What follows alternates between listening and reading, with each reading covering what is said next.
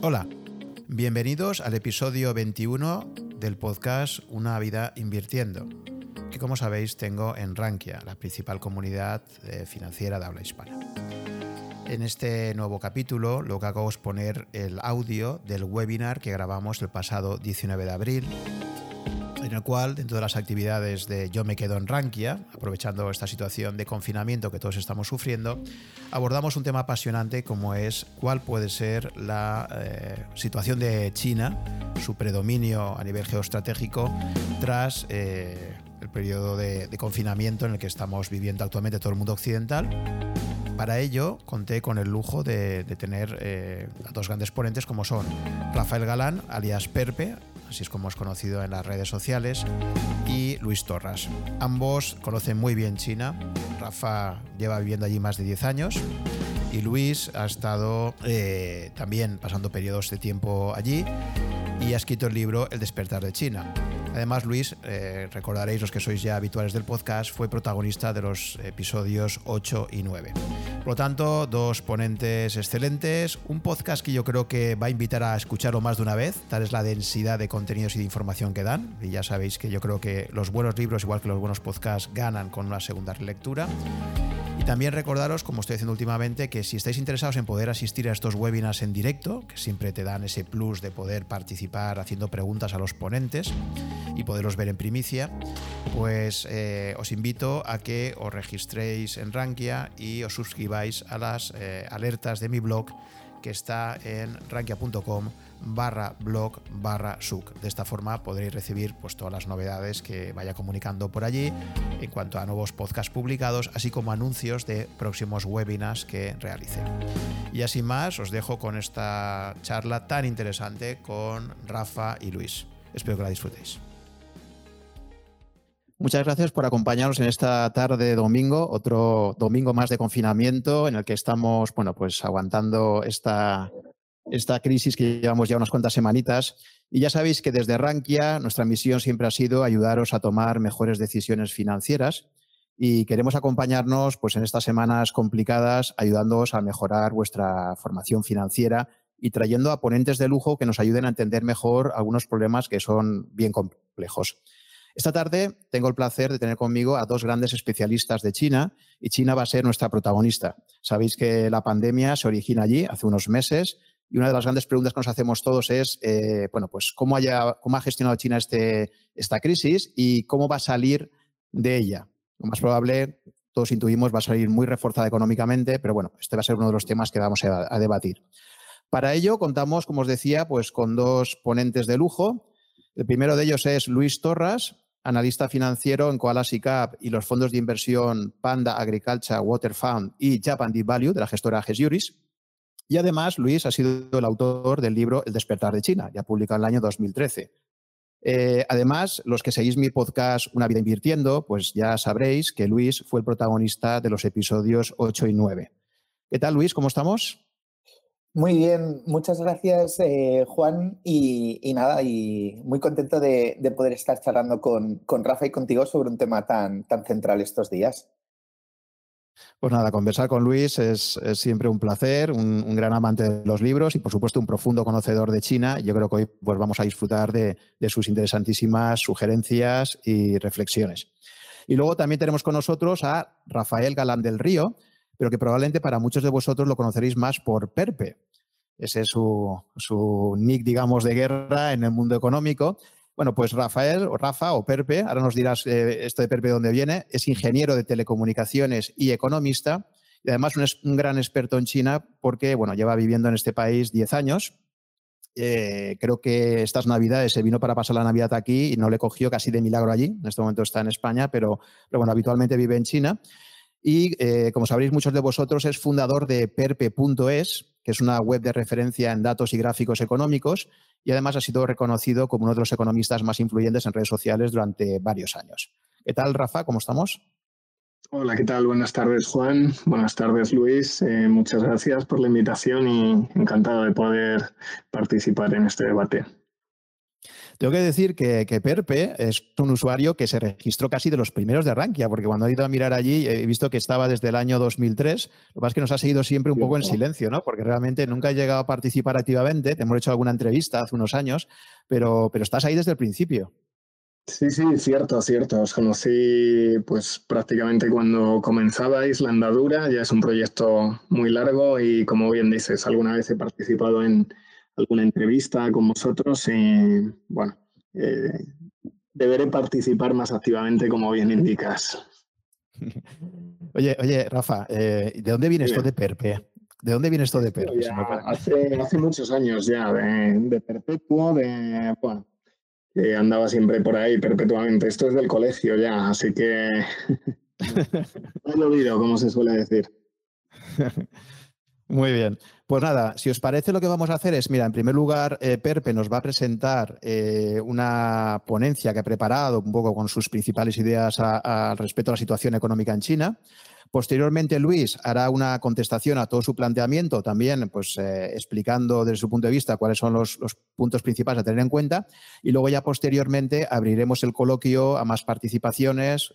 Yo os lanzaré algunas preguntas mías y también, por supuesto, recogeremos las preguntas que nos pongan nuestros eh, oyentes desde el chat de YouTube donde estamos ahora. Así que si te parece, Rafa, pues cuando quieras puedes empezar con tu presentación.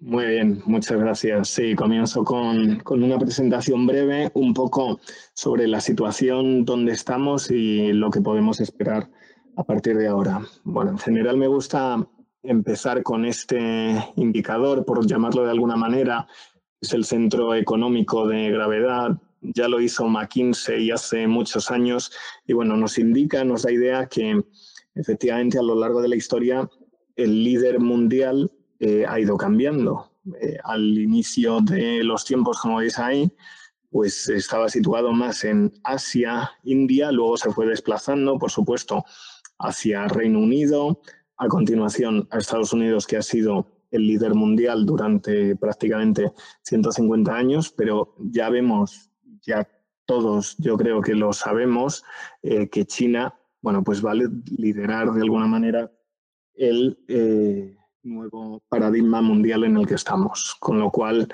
eh, bueno, pues esa transición eh, no sabemos eh, o no tenemos la completa certeza a qué velocidad se va a producir, pero está claro que, como digo, ese centro económico sí se está desplazando no solo a China, sino a Asia en general. De hecho, bueno, pues veis esa cita, ya que seguro que muchos participantes eh, hoy son inversores, seguro que conocen a Jim Rogers y hace ya algunos años, bueno, pues afirmó esto, ¿no? Si uno eh, era inteligente de alguna manera en el año 1807 se movía a Londres, eh, en el año 1907 lo haría a Nueva York, como digo, porque Estados Unidos ha sido la potencia desde principios de el siglo XX, y en el año 2007 se movería a Asia. Él, de hecho, se fue a vivir a Singapur y no decidió hacerlo a China, bueno, pues porque tenía dos hijas en aquel momento, pensaba que había muchos problemas de contaminación y demás, pero bueno, pues vendió prácticamente todos sus activos y se fue allí. Em, en general, eh, toda la región asiática está creciendo mucho, vemos fuerte potencial y yo creo que a pesar de esta gran crisis por la que vamos a pasar, así va a continuar. Como veis aquí, estamos en una situación muy diferente a hace 17 eh, años, por hacer una comparativa cuando eh, apareció aquel estallido del SARS. ahora mismo la economía china representa el 16% del total mundial, antes era solo el 4%, y ya veis también en otros parámetros, casi el 40% de las manufacturas y no solo eh, los bienes finales, por supuesto, sino también bienes intermedios, como veis eh, en el gráfico de abajo a la izquierda, en lo que se refiere a las exportaciones, bueno, pues tanto bienes de capital como esos bienes intermedios. Eh, también en el turismo es muy importante. Ya sabéis que ahora hay 150 millones de turistas chinos que van al exterior y es donde hemos visto el primer impacto y más fuerte en el sector servicios, con esa caída Bueno, pues por ejemplo en Hong Kong pasaban de 200.000 turistas al día a prácticamente ninguno en eh, febrero ya y efectivamente pues eso va a tener un impacto en eh, otros países. Eh, como veis ahí, la clasificación básicamente asiáticos, que es donde más se dirigen, pero bueno, hay que tener en cuenta pues que el año pasado Italia recibió casi 6 millones de turistas, en Francia 2 millones y medio, en España estamos todavía un poco por detrás con unos 680.000, pero obviamente es una tendencia que va a continuar eh, creciendo a pesar de este parón. De lo que no cabe duda es de que el impacto, y lo vimos eh, el viernes en esos datos macro que China publica, va a ser muy fuerte. Todavía no hay una recuperación, em, como podemos ver aquí en la industria, eh, vía consumo de carbón, pues estaría funcionando aproximadamente ahora al 80%. En las grandes provincias sí que eh, estaría un poco por encima, pero la recuperación está siendo eh, relativamente lenta, paulatina. Vemos también que muchos los trabajadores inmigrantes que en China son 289 millones, no se han podido todavía reincorporar, volver a sus provincias donde estaban trabajando, el tráfico de pasajeros y bueno, el inmobiliario.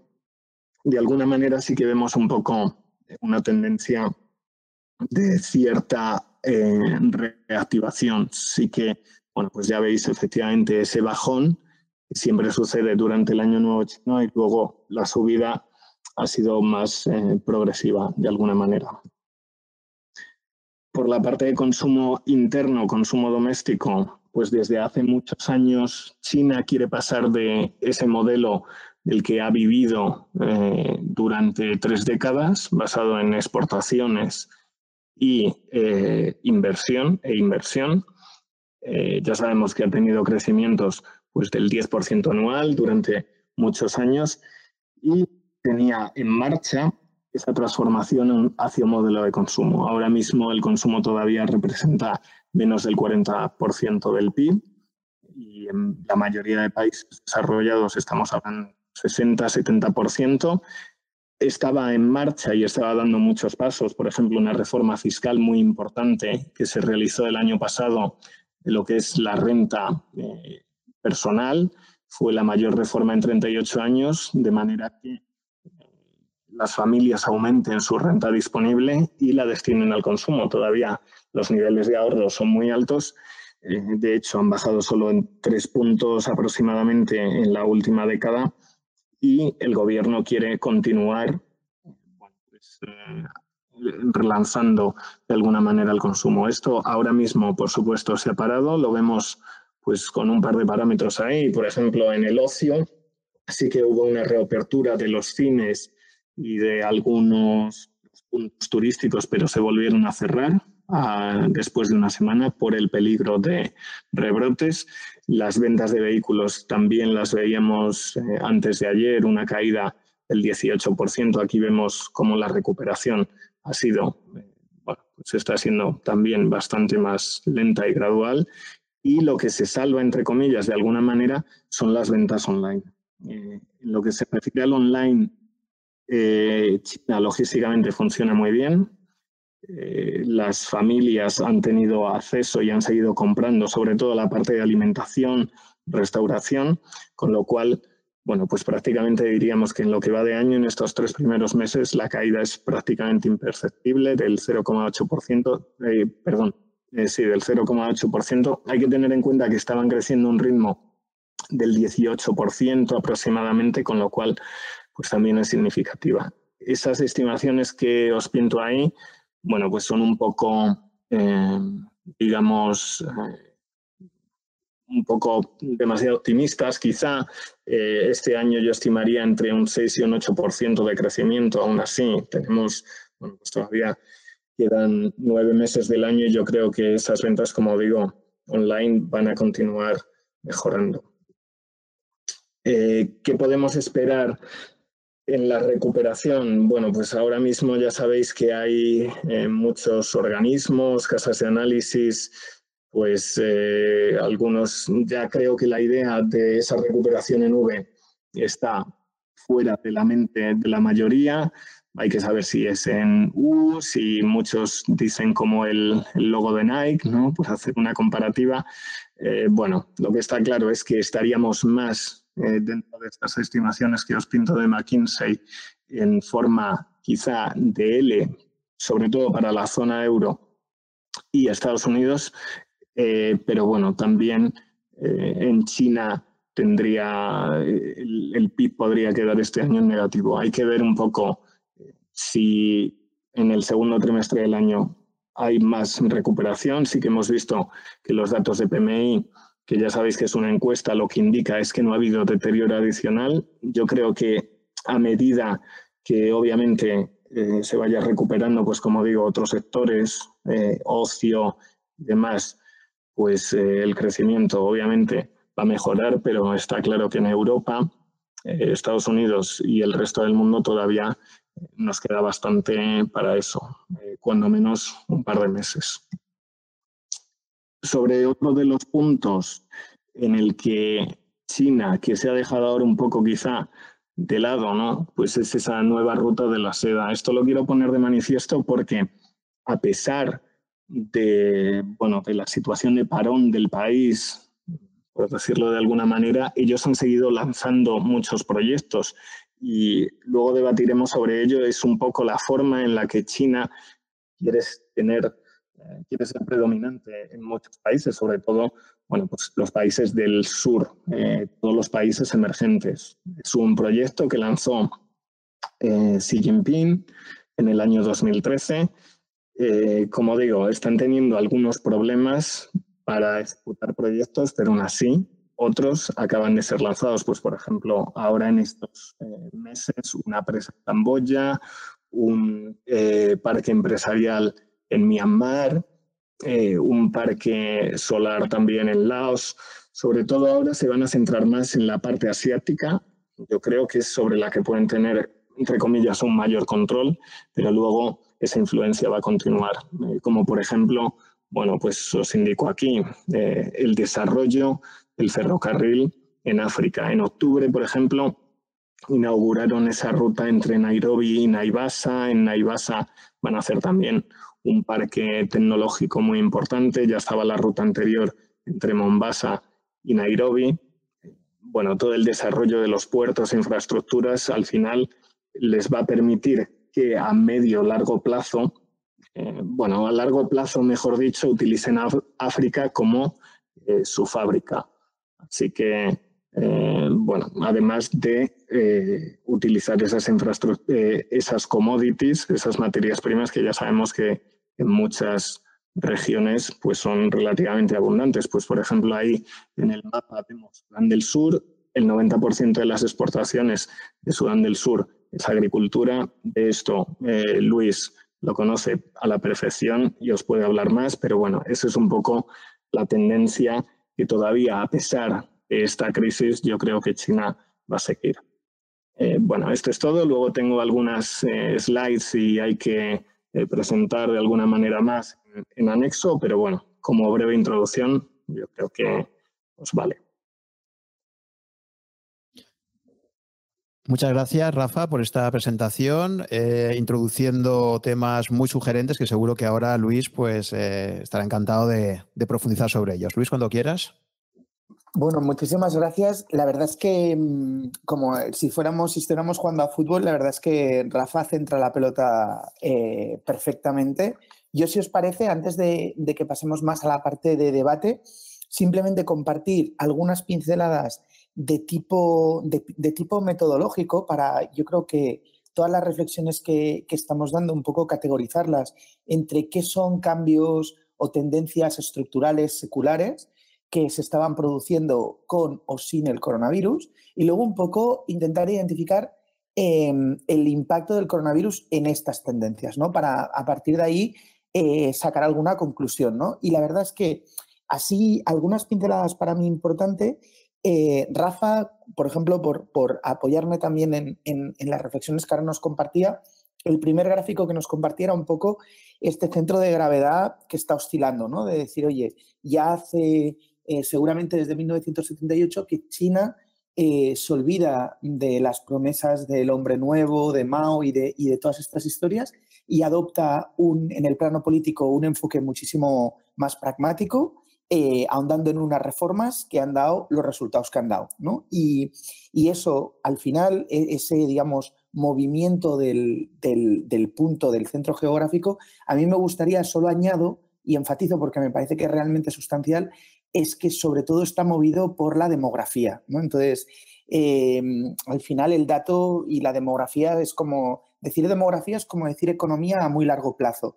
Y, a, y economía a muy largo plazo sabemos que en 2040 hasta tres cuartas partes de la población mundial vivirán en Asia. ¿no? Y, y, esa tendencia, como muy bien ahora identificaba, mm, Rafa, pues oye, al margen de, la dureza que vayamos a, tener o de los cambios que vaya a suponer el coronavirus, pues eso continuará, ¿no? Entonces, eso con respecto a, lo estructural. Con respecto a, la, a temas de más de, de, de, coyuntura, de lo estrictamente económico y por añadir a lo que, a lo que ha dicho Pepe, ahí Perpe, eh, yo ahí diría es que, eh, a ver, la crisis esta, yo veo que todavía eh, por lo que vamos saliendo de, por lo que vamos sabiendo de, las medidas de contención del virus, todavía nos esperan pues unos meses. Eh, mucha gente el otro día, Niall Ferguson escribió un artículo que, que, dice que, bueno, pues que la gente de Stanford con la que él se mueve, pues básicamente están hablando de como mínimo 12 meses antes de que podamos contar con, con las capacidades suficientes para parar el virus. Con lo cual yo creo que nos viene un ejercicio eh, complicado para todos, también para China, que como, que como muchos de nuestros oyentes sabrán y, y que luego comentaremos más, pues es muy dependiente eh, del exterior en muchas cosas y muy especialmente en productos agrícolas. Ahora Perpe lo, lo decía con África, ¿no? África, que es un poco el, patio trasero, que era la, la, la, expresión que se usaba con Latinoamérica en, en el caso de Estados Unidos, no únicamente es un pulmón para todo el sector agrícola chino, que por dar el dato, China básicamente pues ahora está, eh, representa un 20% de la, de la, población mundial, pero tan solo representa un, un 6% de los recursos agrícolas disponibles. ¿no? Eh, con lo cual, igual que países como España, pues tenemos que, que importar petróleo, ellos tienen que importar un, una cantidad enorme de, de, commodities agrícolas, pero no solo únicamente África es un pulmón en este sentido, eh, aparte de que, de que, les puede ser, como decía Perpe, una fábrica, sino que también es un mercado. ¿no? Yo creo que luego, habla, luego podemos hablar ya más en el debate, pero centro un poco en, en, digamos así, a nivel de titular, cuáles pueden ser uno de los grandes cambios. Pero China al final, eh, una parte muy importante de su éxito económico en los últimos años ha sido eh, debido o descansa en un manejo muy inteligente de la globalización. ¿vale? Desde 2008, básicamente por, por poner y por ayudar a, encuadrar los temas, ¿no? Pero podríamos decir que desde la caída del muro de Berlín en el 89 hasta el colapso de Lehman Brothers, el mundo ha vivido prácticamente tres décadas de expansión del comercio, integración de los mercados de capital, eh, mayor movilidad, incremento en los vuelos, eh, una liberalización de prácticamente todos los sectores y todo esto, digamos que en, estas, en este terreno de juego, eh, China ha sabido jugar muy bien, ¿no? Desde Lehman Brothers, yo creo que todos somos conscientes que aquí entraríamos en otro podcast, ¿no? Pero es una crisis para mí mal diagnosticada en la que se han aplicado unos remedios que no servían para la naturaleza específica de esa crisis, que era sobre todo estructural y de solvencia. Y básicamente todo esto ha generado toda una serie de distorsiones, tanto en la economía real como en los mercados financieros, que encima han tenido el, efecto colateral de irnos debilitando los grandes consensos que teníamos en política con respecto a ciertas cosas, con respecto al mercado, las reformas, la manera de crear riqueza, y el comercio, la globalización, toda una serie de cuestiones que yo creo, y voy al punto principal, que el COVID eh, seguramente eh, pues eh, agudice, ¿no? Agudice. Entonces, eh, yo ahí lo, que, lo que las ideas me las separaría en dos, en, en dos ejes, que es los, los, los, cambios estructurales versus a los, eh, a los cambios meramente eh, coyunturales y los aspectos que son más globales de los aspectos que, que afectan más a China. Entonces, en esa matriz, yo diría eh, que hay China eh, se enfrenta a un, a un, ejercicio que para China no es fácil. Eh, Perpe ahora decía, estimaba esto, esto, este crecimiento del 3, 4, con independencia del número, eh, China necesita crear cerca de 13 millones de puestos de trabajo cada año para mantener, digamos, para ir absorbiendo la, la, fuerte oferta de, laboral que tiene. ¿no? Entonces, eso en, el ejercicio actual pues va a suponer que China, un, ejercicio más, eh, tire de, política keynesiana con todas los, las sombras que este tipo de política eh, supone. ¿vale? Es verdad que desde el punto de vista político, eh, la pincelada aquí, a ver qué piensa Rafa, pero yo creo que Xi Jinping, que ya le ha ido bastante bien el, el enemigo americano, pues yo creo que con toda esta crisis del COVID afianza más su poder. Sabéis que Xi Jinping hace, hace un par de, años que tenía que, por estatutos y por la, entre comillas, constitución que tiene la propia China, haber abandonado el poder, pero se, está perpetuando con todas las incógnitas que esto puede suponer. Aparte que, digamos, en la parte específica china estamos viendo como eh, todo lo que son, digamos, libertades civiles, que ya en China todo se ha de entrecomillar, pues todavía la crisis del COVID está sirviendo para un poco para apretar una, darle una vuelta más de tuerca al, sistema totalitario chino.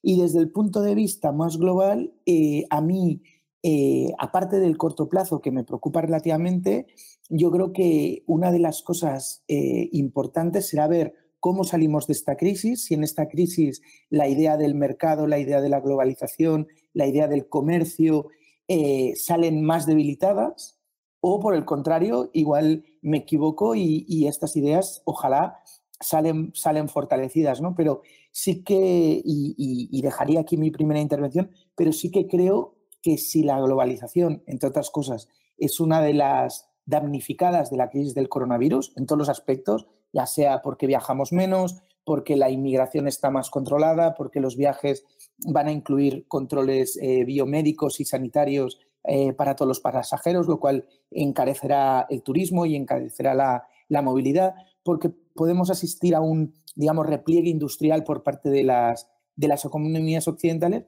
pues bueno, esto eh, no cabe duda de que, de que para China le supondrá un, un cambio en el, en, el, en el, tablero de juego, que no quiero decir ni que sea ni positivo ni, ni negativo, o sea, pero que van a tener que, todos los países van a tener que seguramente jugar con, con unas reglas del juego eh, probablemente distintas. Muy bien, muchas gracias Luis por esta primera intervención.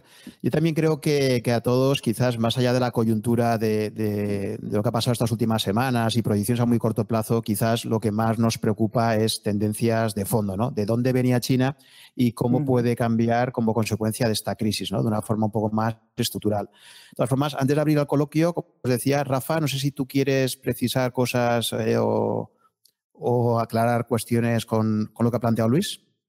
Bueno, sí, sobre lo que comentaba Luis, eh, muy de acuerdo con él, eh, sobre todo en la parte política, efectivamente hay un riesgo, yo creo, claro que es eh, ese intento de perpetuarse en el poder por parte de Xi Jinping. Ahora mismo la situación en general es favorable. También estoy de acuerdo con Luis con lo que decía que de alguna manera se está aprovechando este confinamiento, estas medidas que se han tomado para eh, controlar más eh, a la población. Ya hemos visto eh, la implementación, pues tanto de, bueno, vía móvil, con lo cual, bueno, pues al final sí que yo pienso que eso es, puede ser un riesgo, obviamente, que se puede volver incluso, por supuesto, en contra del gobierno y, y es la única parte negativa doméstica eh, que sí que veo. Está claro que la imagen se está intentando de alguna manera mejorar también, pues eh, gracias a eso, a los envíos sanitarios y demás, lo hemos visto, pues eh, como ha pasado, por ejemplo, con Italia, con críticas de Italia hacia la Unión Europea de que no les mandaban ayuda y al final China ha salido al quite, por decirlo de alguna manera, bueno, pues mandándoles material de alguna manera como digo, intentando alzarse en, ayudando ¿no? Eh, en estas circunstancias, si bien, bueno, pues todos sabemos que el origen ha venido de ahí, pero lo hace como también sabemos para liar la influencia. El otro día yo también leía que a cambio de ese material incluso a Francia estaba realizando presiones para implantar luego el 5G en el país. Yo creo que este tipo de cosas eh, las vamos a seguir viendo. Al final, eh, China no da puntadas sin hilo, como se puede decir, y bueno, pues eh, sí que va a aprovechar para intentar salir reforzada de la crisis. Sí, eh, Luis, ¿quieres comentar algo al respecto? Sí, no, no, totalmente de acuerdo con lo que dice mm, Perpe. Yo, aquí creo que lo, importante es, eh, porque además ahora Perpe, por ejemplo, citaba lo del, lo del 5G, que es otra, otra de las dimensiones de, digamos, de, las batallas, de las bazas que están en liza entre, Estados Unidos y China. Yo ahí, por, también por ir, por ir arrojando, como si estuviéramos construyendo un puzzle, por ir poniendo puzzles que, vayan completando esta, esta complejísima imagen de, del análisis geopolítico y económico que podemos esperar de un tema que ya era bastante complejo de analizar en ausencia del coronavirus y que el coronavirus pues todavía te añade una, digamos, un layer más de, complejidad, ¿no? Y es, es el tema de, eh, bueno, o sea, por ejemplo, a mí una de las cosas que tenía aquí marcadas de mi, de mi, de mi intervención inicial, que no, que no me quería alargar más, es que está, digamos, planea en muchos debates y en muchas tribunas la idea de que China eh, puede salir fortalecida de, de la crisis del, del, coronavirus, ¿no? O sea, digamos que en un análisis muy epidérmico, al observador, entre comillas, incauto, le puede parecer que como, oye, eh, como un Estado totalitario tiene mecanismos de, digamos, de represión y de contención de la población que resultan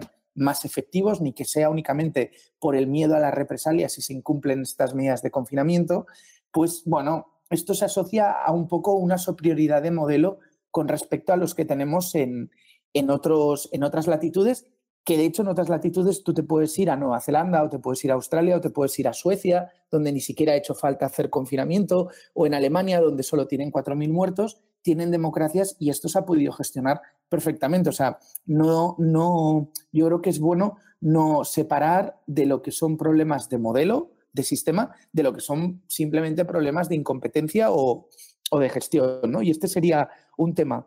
El otro tema o la otra pieza eh, que para mí me parece muy destacable es que yo creo que el coronavirus también consolida eh, o difumina, mejor dicho, la idea de orden global, ¿vale? El, que yo creo que es una idea un poco hasta, hasta seguramente un poco utópica, ¿no? Pero que simplemente yo creo que se ha dado en un momento, en momentos muy, muy excepcionales de la historia, en donde un solo poder económico ha tenido, digamos, la capacidad de ejercer su, su influencia a nivel global, ¿no? Entonces yo creo que cada vez más avanzamos a, a un mundo en donde normalmente se nos enfatiza el concepto de que va a ser un mundo eh, multipolar, es decir, que diferentes potencias eh, van a estar en disposición de ejercer su influencia, en este caso no global, pero sí en, sus áreas, digamos, de, más próximas. Y me refiero pues no solo a la Unión Europea, a China y a Estados Unidos, pero también a Rusia, también a Irán, India, eh, seguramente todo el mundo árabe, etc. Entonces, esto que, es un, que, es un, tema importante, yo enfatizaría que se consolida en, la, crisis del coronavirus, en donde para un mismo problema hemos visto eh, diferentes alternativas para hacerle frente, eh, se refuerza esta idea también de que avanzamos hacia un modelo multimodal, es decir, que para un mismo problema van a existir eh, diferentes maneras de, aproximarlo. ¿no? y para mí es un recordatorio esto de que eh, ahora ya nos hemos olvidado, pero justo antes de la crisis del coronavirus parecía que Estados Unidos y China entraban en una fase de más de, mayor distensionamiento de, sus, de su conflicto comercial, que al final no es un conflicto comercial, es un conflicto político, solo que las armas son los aranceles y, en algunos casos pues la devaluación, la devaluación competitiva vía, vía la moneda pero, pero evidentemente el, mar de fondo era un conflicto político por, digamos, la diferente visión que tiene China y Estados Unidos, o China y Estados Unidos y Europa, que Europa no dice nada, pero ya nos va bien, en mi opinión, eh, muchas de las cosas que, ha ido haciendo Trump, pues oye, mm, está claro que tenemos una diferente concepción de cómo se ha de respetar pues, los derechos sociales de los trabajadores o el medio ambiente o eh, ciertas prácticas que tiene China con respecto a, a la propiedad intelectual, donde muchos empresarios que hayan hecho negocios en China saben que no existe tal cosa, ¿no? Entonces, yo creo que el coronavirus eh, vuelve, eh, como, nos, como nos va a hacer a todos apretar el cinturón y nos va a situar en una situación de estrechez, eh, yo creo que pese a que pase la pandemia y se controle, yo creo que en el escenario post-coronavirus, y aquí quizás saco la, la, la, bola de cristal y por eso pongo todas las, todas las salvedades y toda la prudencia, pero sí que seguramente volveremos a ver un escenario en donde en donde la guerra comercial, entre comillas, estará más a flor de piel, por decirlo de una manera, en donde el, déficit comercial entre Estados Unidos y China será un tema todavía, todavía más sensible y en el que, bueno, en el que podemos esperar todavía, digamos, fuerzas que, nos hagan ver probablemente en, los próximos años como, como esto que decía, ¿no? De que la globalización probablemente, eh, si no ve una involución, pues seguramente vea vea un parón importante, ¿no? Y eso no, no quiere decir que sea malo para China, pero liga mucho con esta ruta de la seda que yo simplemente de todo lo que ha dicho eh, de todo lo que ha dicho Perpe, yo diría, para que nuestros oyentes la entiendan bien, la ruta de la seda es un proyecto casi doméstico, si se me permite la expresión para China. No es un, no es un tema de, política exterior, es un tema estratégico y es, bueno, eh, diversificar Em, mercados en los que poder obtener eh, materias primas agrícolas y energéticas y luego también, eh, digamos, mercados en los que poder colocar, el, digamos, la sobrecapacidad de producción que podría tener China si ve cómo el mercado americano o el mercado europeo se les cierra o se les ponen más, más exigentes, ¿no? Siempre es más fácil vender en Sudán del Sur que, que en Francia. Yo aquí sí que me gustaría añadir algo. Eh, yo sí que en parte eh, la nueva ruta de la seda sí que lo veo eh, geopolítico, sobre todo en la parte de control del mar, los puertos. Ya sabemos que ha hecho mucha inversión en puertos en los últimos años y puntos estratégicos, bueno, pues en Sri Lanka, por ejemplo, Bantota, luego Pakistán, Wadar, que sabemos también hay cierto conflicto en el corredor eh, vía Pakistán, con lo cual sí que hay una parte geopolítica de influencia. Está claro que la mayor es eh, la mayor parte o el gran objetivo es todas esas empresas que en China ya encuentran a veces cierta saturación, por ejemplo, empresas eh, constructoras, ya que el número y la cantidad de infraestructuras, pues obviamente cada vez son menores, necesitan salir. Es, esa expansión internacional que llevan también años eh, detrás de ella. Y este proyecto, por supuesto, que va a facilitar eh, bueno, pues que esas empresas chinas que ahora mismo tienen capacidad puedan ejecutar proyectos en el exterior.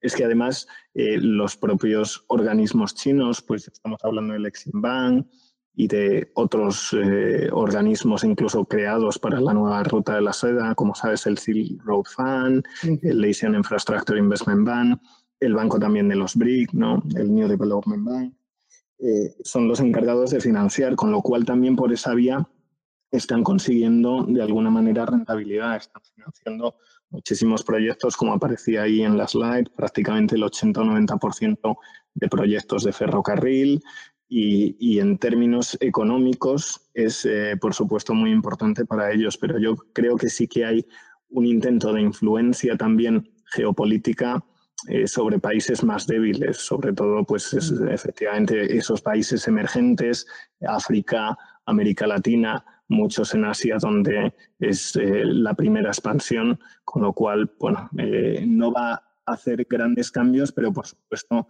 ellos sí que van a presionar para conseguir esos proyectos y tener una rentabilidad y además, bueno, pues esa geopolítica que les va a favorecer. Sí. No, y aquí el, único matiz que hacía es que el, pragmatismo chino, que es un poco lo que les da ventaja en todo este tipo de, empresas y de aventuras, es que así como eh, los europeos o los americanos cuando vamos a hacer negocios eh, con una dictadura, pues estamos viendo como cada vez es más problemático. Eh, sin ir más lejos, por ejemplo, aquí en España, ¿cuántas veces el rey Felipe se ha visto en problemas simplemente por ayudar a empresas españolas que se lo piden a hacer negocios con Arabia Saudí?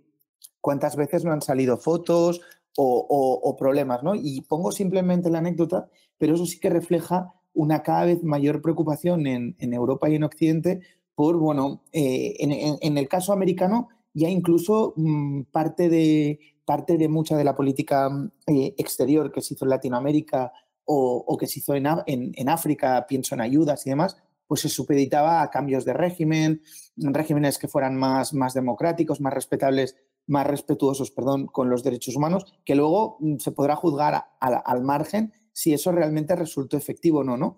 Pero en el caso chino eso no lo tenemos, ¿no? China no tiene, digamos, o, no le detecto un, un, ansia de influir más allá de lo que ella considera que es el terreno que necesita para, funcionar. Por ejemplo, eh, todo esto que decía eh, Perpe del control de los puertos, que además llega hasta el puerto del Pireo en Grecia, eh, toda la parte esta de Pakistán, toda la parte, por ejemplo, e, el, sudeste asiático, eh, el 90% de los conflictos que estamos viendo en el sur de China y en el mar de la China meridional muchas veces son eh, conflictos que tienen su última, su última causa en la, en la batalla por los recursos hídricos y agrícolas. O sea, gran parte de las cuencas hídricas de toda la zona, ahora no tenemos aquí el mapa, pero si os imagináis el mapa, toda la zona esta que queda entre India y China, por ahí eh, es, una, es, una, zona muy rica en, cuencas hídricas y el problema de estas cuencas hídricas es que eh, se comparten entre ocho eh, y a veces más países. ¿no? Entonces, mm, de ahí surgen estos conflictos ¿no? y, de ahí también surgen los anhelos de, de, China de afianzar su posición de dominio en toda esa zona para, para poder luego ejercer, digamos, entre comillas, sus normas o su, o su poder de influencia, ¿no?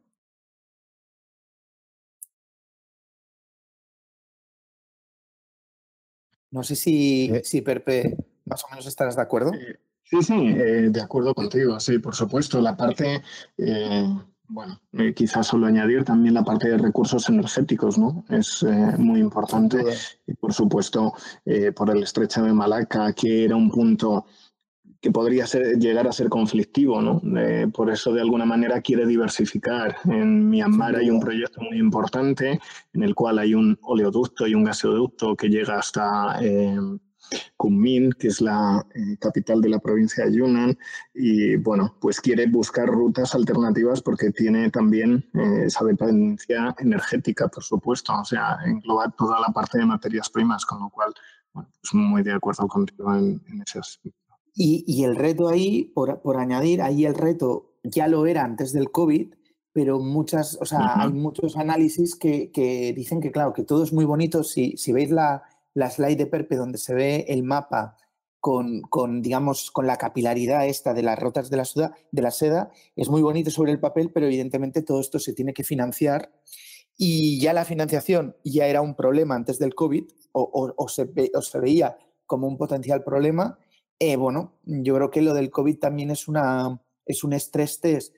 para el conjunto de la, economía china, tanto para el sector público como para el sector privado. Y yo creo que también puede ser y es esperable que seguramente veamos, eh, sí que es verdad que la tendencia a revertir cierta tendencia a la globalización hace que este proyecto sea más estratégico y más perentorio, pero al mismo tiempo nos esperan seguramente un 2020-2021 que pueden ser ejercicios eh, pues igual no tan bollantes y, bueno, habrá que ver eh, hasta qué punto hay gasolina para, financiar todos y tantos y, tan variados eh, proyectos como, como tiene esta, esta ambiciosa empresa, que además sabéis que es un proyecto personal de, Xi Jinping. Xi Jinping llega al poder en, el, en el, año 12 y, creo que es en la capital de, de, de Turkmenistán o en uno de estos países de, de Asia Central que, anuncia este proyecto justo al año siguiente, en, 2013. Mira, si me dejáis, eh, comparto esta sobre la financiación. Eh, de alguna manera sí que estaba previsto, es un poco lo que os contaba antes. Bueno, aquí lo, tenéis los organismos en principio iban a realizar esta financiación, que son muy importantes. O sea, no hay que eh, olvidar que China todavía tiene una gran capacidad, es acreedor neto, incluso a países como Estados Unidos, ya sabemos que todavía conserva un trillón eh, americanos de los treasuries.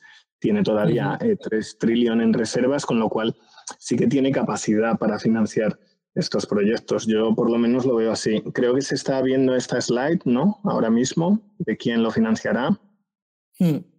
Asian Infrastructure Investment Bank, el Silk Road Fund, New Development Fund, China Development Fund y el Export Import. Y en otra que tengo a continuación, aquí podéis ver una comparativa de cómo ha ido acumulando reservas. Eh, esa comparativa es solo del China Development Bank y el Exim Bank. Aquí es cierto que en la barra aparecen también los préstamos domésticos porque, bueno, eh, ya sabemos que muchas veces con la transparencia de las cifras, China no hace desglose, por lo menos no todos los años, a veces hace alguna mención de cuánto podría ser. Hay estimaciones que dicen eh, que alrededor de 700 mil millones, como os pongo ahí, habrían sido préstamos al exterior.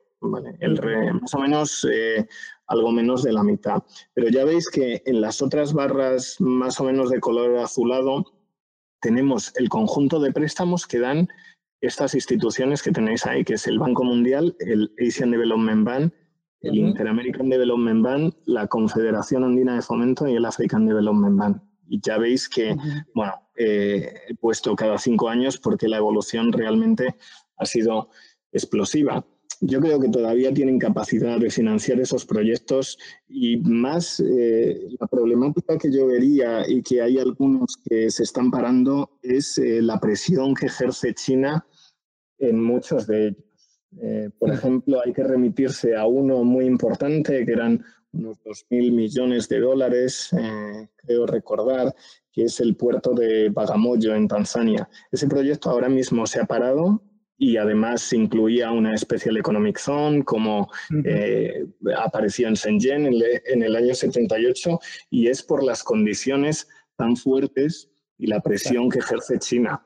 Eh, en Myanmar, ese mismo, eh, ese mismo puerto también en Kiaipiu, pues le pasó eso. Había una joint venture con el gobierno de Myanmar al 50%. Cuando estaban ya más o menos a punto de terminar, China presionó para eh, que ellos tuvieran el 85%. Como Myanmar tiene muy debilitadas las cuentas públicas, una posición más débil, eh, o aceptan eso, o bueno, como está pasando en Tanzania, les han dicho que el proyecto se para y que no quieren seguir. Pero hay muchos proyectos que yo creo que, más que eh, falta de financiación, que al final es China quien lo está financiando y, como decía, va a sacar un interés y un rédito también de ahí y además, por supuesto, luego del uso, claro, porque esas infraestructuras que están eh, fabricando es para luego usarlas también en su propio beneficio vía transporte de, commodities y demás.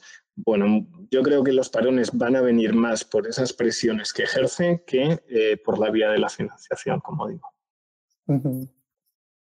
Sí, no, aparte también te digo una cosa, aparte de que era una tendencia eh, que ya se venía detectando, ¿no? Pero aquí la, conclusión o la, o la, digamos, la conclusión para, para cualquier gobierno occidental es que el remanente que tenía China para financiar a bajo tipo de interés parte de la deuda pública de, naciones occidentales, pues ese, digamos, colchón o, esa partida de fondos eh, necesariamente se va, se va a ir reduciendo en los próximos años. Que también, que también es verdad que como ahora nos dedicamos con el Banco Central a simplemente imprimir imprimir moneda, pues igual eh, también la, la digamos, las implicaciones estratégicas de esta, de esta observación también se, se, reducen, ¿no? Pero bueno, pero sí, sí, estaría de acuerdo también con lo, con lo que dice Rafa. ¿eh? Ahí quizás, no sé, Rafa, tú qué piensas, pero otro de los problemas, quizás ya el último que, que identifico con respecto a, a, la situación china en el, en el, en el, en el tema actual es que, cómo, cuál va a ser el efecto del, coronavirus sobre las cadenas de valor global. ¿vale? Yo creo que si la crisis de 2008 eh, desnudó un poco las compañías, entre comillas, con su apalancamiento financiero, el COVID, que más que una crisis, a mí me gusta hablar del COVID como una prueba de esfuerzo, yo creo que está eh, poniendo, entre comillas, contra las cuerdas eh, la gestión y el apalancamiento operativo de, muchas compañías, eh, su excesiva a veces dependencia de un solo, de un solo país, el hecho de estar mm, permanentemente o, trabajando con, unos niveles de stock eh, tremendamente bajos. Y yo no sé en tu opinión, también te pregunto, yo creo que va a tener algún efecto, pero no sé tú si, si, si, ves que esto también pueda ser, ¿sabes? Un, un nuevo digamos, un, nuevo frente que se le pueda abrir al, Partido Comunista Chino en el sentido de que igual eh, algunas compañías, desde, desde porque se sienten fiscalmente premiadas con reformas fiscales tipo la que ha hecho Trump, que lo puedan hacer otros países, de la amenaza que pueda suponer el que se, digamos, se acreciente todo el, todo el tema de regulación medioambiental que China no cumple y que esto pues, puede hacer que muchas compañías que ahora parecen muy competitivas en China pues dejen de serlo porque, oye, no puedas exportar a ciertos mercados porque te exijan ciertos requisitos. Si encima sumas el tema de, del riesgo de la cadena de suministro, de decir, oye, igual pues no valía la pena ahorrarnos unos céntimos por tener menos servicio o menos flexibilidad, no sé si eso también lo ves como una amenaza real al modelo económico chino que hemos visto hasta la fecha.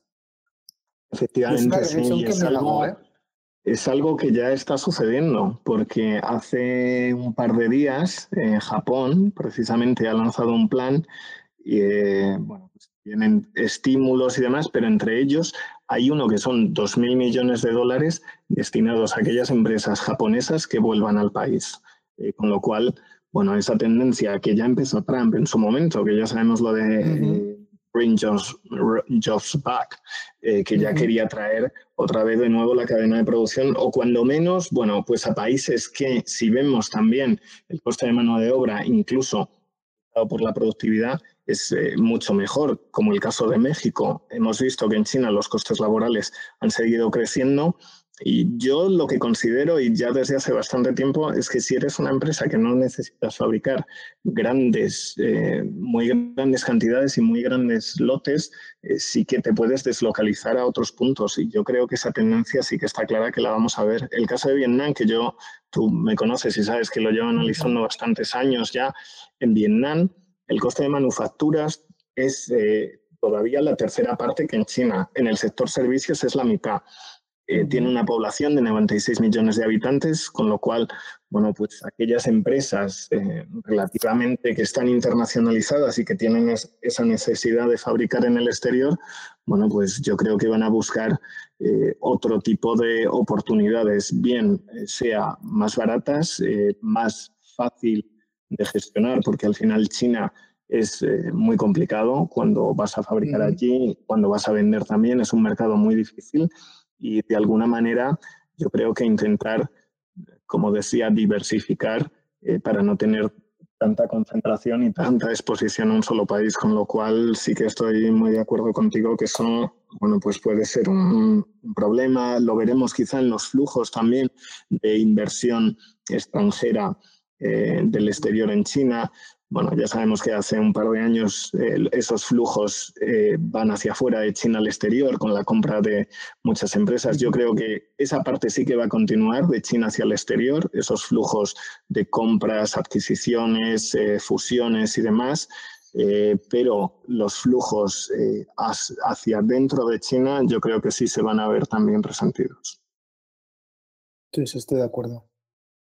Y también estoy de acuerdo que el, que el China Go Global que dicen ellos, eh, va a seguir, va a seguir, va a seguir. No, y luego también por, por ahondar, por, por, hacer el matiz, las, las, políticas estas de tratar de volver a atraer inversión, que Trump realmente ha sido quizás el único que ha conseguido ser efectivo, pero, pero ya, ya, ya Bush, ya la administración Bush eh, lo intentó e intentó hacer políticas y lo mismo lo mismo la, administración Obama, muchas compañías españolas, por ejemplo, de concesiones y de servicios, tipo ferroviales, etcétera, saben que para tener contratos con la administración americana, eh, para estar dentro, digamos, de, las, del tipo de compañía que, puedes aplicar a estos concursos, eh, necesitas tener inversiones en Estados Unidos. ¿no? O sea, si tú querías beneficiarte de todo este tipo de, de contratos, pues las compañías tenían que abrirse una filial, contratar americanos y todo este tipo de cosas. Pero es verdad que es una tendencia que yo también veo que en un entorno de, crisis económica y de, y de una competencia muy fuerte como es la que ha hecho China en muchos aspectos, con las, digamos, con los dumpings muy bien identificados, o sea, no, no, no dumping en plan discurso victimista, sino cuantificándolo bien en el tema medioambiental, propiedad, eh, propiedad intelectual y, derechos laborales, yo creo que es una tendencia que, veremos a más.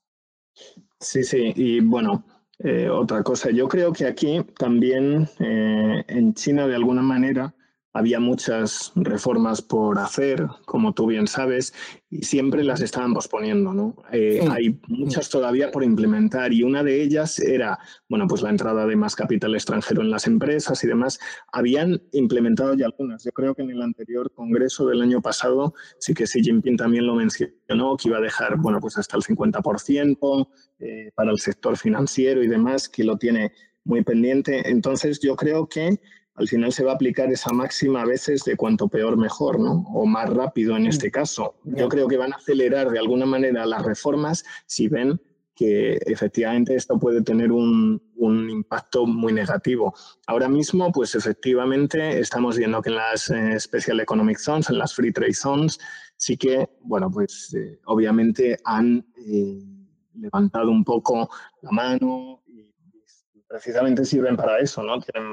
Aplicar políticas fiscales diferentes, pero yo creo que eso, bueno, paulatinamente se va a expandir y dependiendo si eh, la degradación pues como comentaba, de los flujos de inversión de esas empresas que potencialmente pueden salir del país es mayor o más rápida, ellos también van a acelerar. De alguna manera siempre se tira y afloja y como tiene bastante margen para realizar eso, bueno, pues es de alguna manera la única esperanza, entre comillas, ¿no? que pueden tener para intentar frenar, pero que va a ser eh, una tendencia de que más empresas van a querer deslocalizarse a otros países, yo creo que es bastante claro y veremos cómo lo gestionan, claro.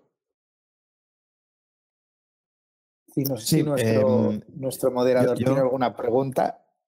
Sí, sí, por supuesto. Tengo muchas aquí eh, mías y las, de, las de los asistentes que han ido dejando unas cuantas. No, a ver, yo estoy eh, muy de acuerdo con vosotros en lo que estabais comentando al respecto precisamente de, trabas a la globalización. ¿no? Entonces, os quería hablar un poco quizás también de narrativas. ¿no? Aquí creo que estamos en una guerra de narrativas. Trump se presentó a las elecciones en el 2016, como comentabais con esto, ¿no? De trae, trae la industria otra vez a Estados Unidos. Este año hay elecciones en noviembre. Y quería preguntaros, profundizando un poco lo que estáis diciendo ahora, pues eso, desde el punto de vista de narrativas, yo aquí veo dos cuestiones clave. Una, ha quedado muy en evidencia, como estabais ahora comentando, que aquellos países que no tienen una industria autóctona, cuando se enfrentan a una situación de escasez, como ha pasado ahora, por ejemplo, con las mascarillas, ¿no? Pues dependes totalmente de un proveedor externo que puede querer o no vendértelas, ¿no? Entonces, esto ha evidenciado de una forma muy clara para todos los ciudadanos el, peligro que existe en externalizar completamente industrias estratégicas. ¿no? Yo creo que esto va a suponer una vuelta de tuerca en Europa y en Estados Unidos precisamente en esta línea, ¿no? que es un poco lo que estáis comentando. Y dos, desde el punto de vista de la narrativa, aquí ahora vamos a entrar en una guerra muy peligrosa y ya abierta, eh, donde habéis visto ya, pues, por ejemplo, pues, eh, artículos recientes como el del Washington Post hablando de eh, ese servicio de seguridad americano, esos servicios de inteligencia que ya en el 2018 comunicaron al Departamento de Estado que habían hecho una inspección de los laboratorios en Wuhan y habían descubierto que había graves problemas de seguridad. Esto ya ha sido filtrado al Washington Post y claro, ya sabéis que en Estados Unidos se está abriendo pues incluso ya eh, la posibilidad de unas demandas multimillonarias contra China por su negligencia a la hora de gestionar la seguridad de sus laboratorios, ¿no? Entonces, os quería preguntar por estas dos cuestiones que están muy conectadas, ¿no? ¿Cómo veis la, posibilidad de que pueda prosperar eh, o hasta qué punto creéis que va a aparecer al final algo de transparencia o de luz respecto a estos posibles fallos de seguridad en los laboratorios chinos? Y, segundo, ¿cómo conectaríais toda esta narrativa pues, con las elecciones americanas de este año y hasta qué punto creéis que efectivamente estas, estas dos cosas van a provocar pues, esa profundización de, la falta de globalización que estamos diciendo, ¿no? de frenazo a esa globalización? Bueno, pues eh, yo por mi parte creo que hay algunas cosas eh, que no se han eh, o que se han intentado ocultar y que se van a ir conociendo paulatinamente. Por ejemplo, el número de fallecidos, todo el mundo, bueno, pues ya dudaba de las cifras que se habían dado, etcétera, etcétera, y ya vimos que hace dos o tres días China ha revisado al alza en un 50% más los fallecidos en Wuhan.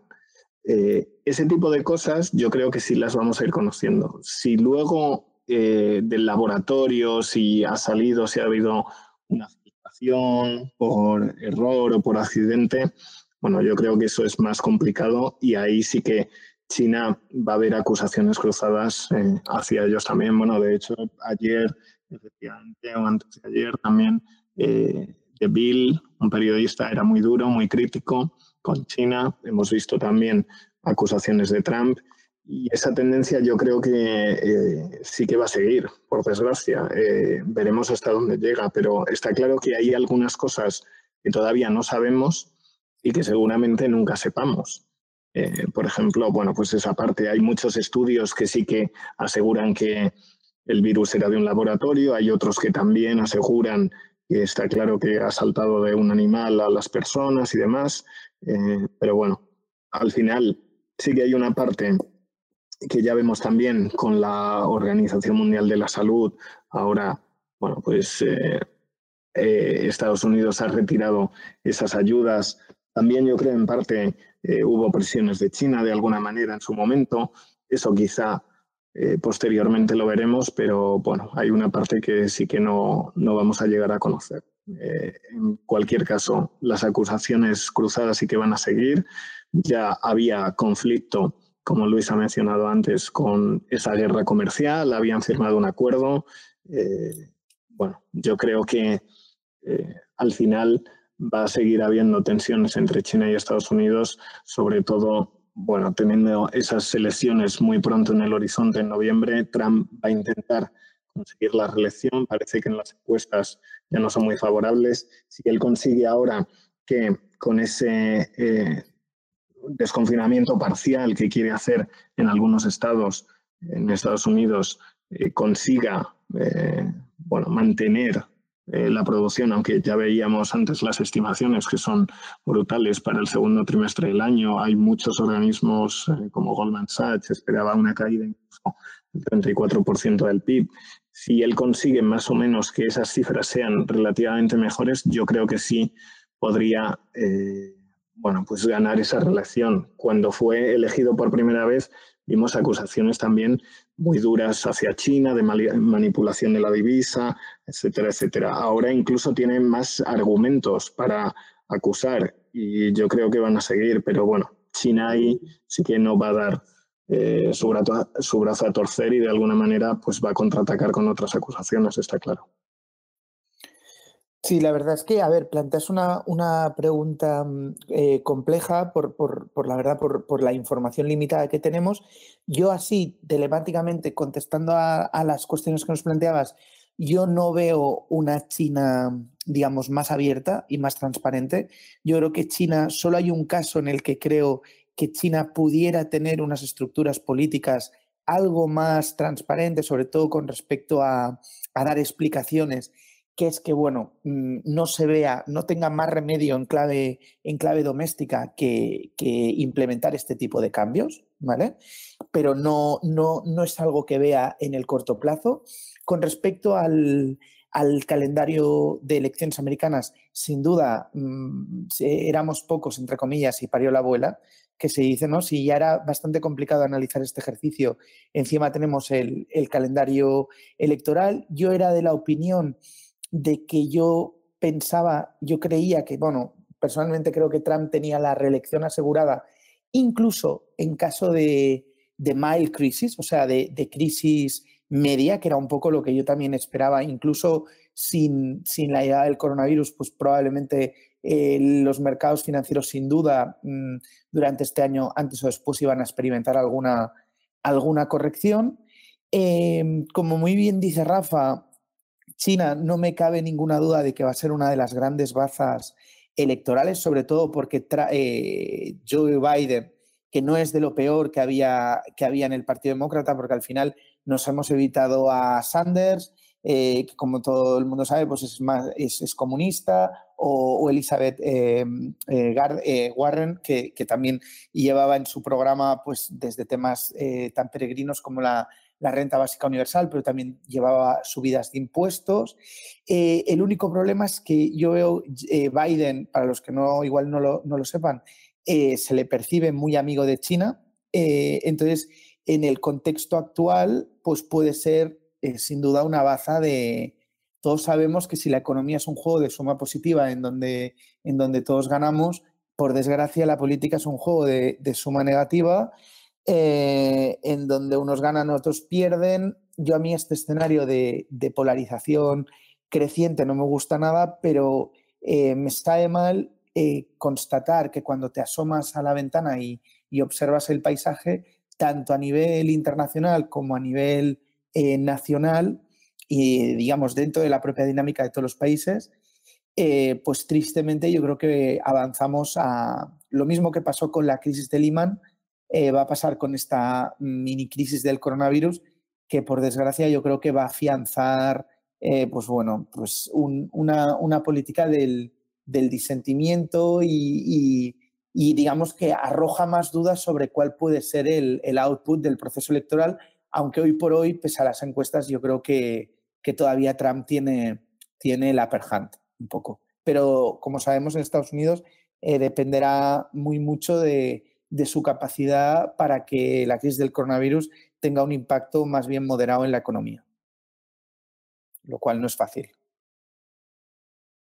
Sí, yo también os quería preguntar vuestra opinión sobre eh, Taiwán y, Hong Kong. Eh, Taiwán, como sabéis, ha sido uno de los países que cerró más rápidamente sus puertas. O sea, la pregunta va un poco la línea de decir, por un lado, dentro de lo que era la tensión geopolítica y la permanente eh, reclamación por parte de China de, que Taiwán le pertenece, digamos, bueno, pues no sé hasta qué punto puede producirse alguna modificación después de esta crisis. Lo que está claro es que Taiwán alguna información especial tenía porque cerró rapidísimamente, digamos, la entrada de de viajeros desde China a principios de enero y eso le ha, permitido prácticamente no tener casos de, COVID.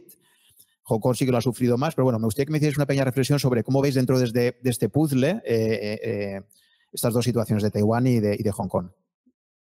Sí, bueno, con Taiwán yo creo que hay también ese aviso que realizó a la Organización Mundial de la Salud, que luego también se está echando en falta que, bueno, pues que les hicieran más caso, ¿no? de alguna manera.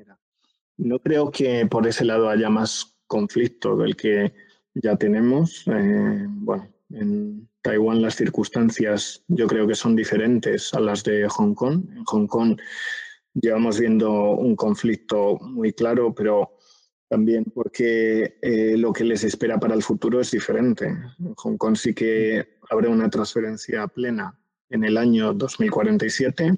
Eh, la gente bueno, pues eh, tiene cierto malestar porque a veces llega al límite de lo que eh, le deja la Constitución y sobre todo, bueno, pues esa parte de la población joven eh, está protestando pues porque no quiere ver mermadas de alguna manera las libertades. de hecho, después del parón, entre comillas, del coronavirus, han vuelto las protestas a la calle también en Hong Kong. Y yo creo que eso es algo que efectivamente va a continuar. ¿Qué va a hacer China? Pues yo creo que va a hacer eh, nada. Eh, simplemente así, solo esperar, porque es un conflicto que efectivamente eh, le afecta, pero bueno, no haciendo nada es la forma en que pues no se va a solucionar, pero no va a crear, eh, eh, no va a llevar a que las cosas vayan a peor. Me refiero a que eh, había algunos analistas y demás que pensaban que se iba a convertir en un Tiananmen, que iban a entrar de alguna manera, bueno, eso, esas ideas ¿no? que se veían a veces por ahí, yo las descartaría totalmente, porque sería una imagen obviamente muy negativa, con lo cual bueno, pues eh, es esperar. Ya saben que, como digo, dentro de unos años la transferencia será plena. Eh, la situación va a cambiar mucho. De alguna manera, yo creo que esto también lo tenían previsto. China mira mucho a largo plazo. Cuando estableció en Shenzhen, que ya sabéis que es limítrofe con Hong Kong, la zona especial administrativa en el año 78 para realizar la apertura, pues también lo hizo por algo, Yo creo que era porque para de alguna manera eh, hundir Hong Kong, entre comillas, económicamente y que todos estos problemas, bueno, pues fueran menores. Al final, Hong Kong dependía, eh, bueno, es una economía importante, pero tenía mucha dependencia, primero, del puerto, que junto con Singapur hace solo eh, dos décadas era el mayor eh, en, mercancías, en tráfico de mercancías a nivel mundial y ahora mismo ha quedado relegado a la quinta posición. Shenzhen es ya el tercero a nivel mundial. Tenemos Shanghai, Singapur y a continuación Shenzhen, con lo cual el puerto va cada vez teniendo eh, menor importancia, continúa disminuyendo y Shenzhen, bueno, pues se va alzando. Y el otro punto importante que tenía Hong Kong era, eh, bueno, lo sigue siendo el, sistema financiero. De alguna manera ahí sí que China también lo está controlando bastante. De hecho, todas las eh, IPOs, eh, las ofertas públicas de venta de acciones, el mercado de bonos, pues ya sabéis que, que, las emisiones se realizan en Hong Kong y bueno, tiene bastante control sobre ello. Y luego Shenzhen también tiene un punto importante que es una ciudad tecnológica eh, muy importante, donde está la sede de Huawei, invierten pues prácticamente el 5 o 6% del PIB de la región, de la ciudad en I+.D. Mm, y, eso es algo que eh, bueno, pues China tenía previsto para anular eh, Hong Kong. Como digo, con, con Taiwán la situación es bastante diferente. Taiwán sí que tiene mucha dependencia eh, pues eh, básicamente comercial, eh, pero yo creo que ahí el conflicto no va, no va a ir a, mucho más. Es cierto que habrá acusaciones, como decíamos antes, pero bueno, también las hemos visto con otros vecinos de la región, ¿no? Pues con Japón, con Corea. La situación ahora del coronavirus, efectivamente, sí que tomó Taiwán muchas medidas, como dices, y ahora que me refería a Corea, pues también lo hizo de alguna manera. Por eso hemos visto también menos casos. Eh, todos los viajeros que llegaban de Wuhan, eh, que se medía la temperatura y demás. Es cierto que luego ha habido hay asintomáticos que efectivamente pueden pasar, pero que ellos ya eran conscientes y que se tomaron medidas también. En Corea esa es una de las realidades de por qué ha habido menos contagios y por supuesto menos fallecidos. Y en Japón, bueno, pues digamos que la situación también fue similar. Es, eh, son países en la región que ya han pasado por varias epidemias.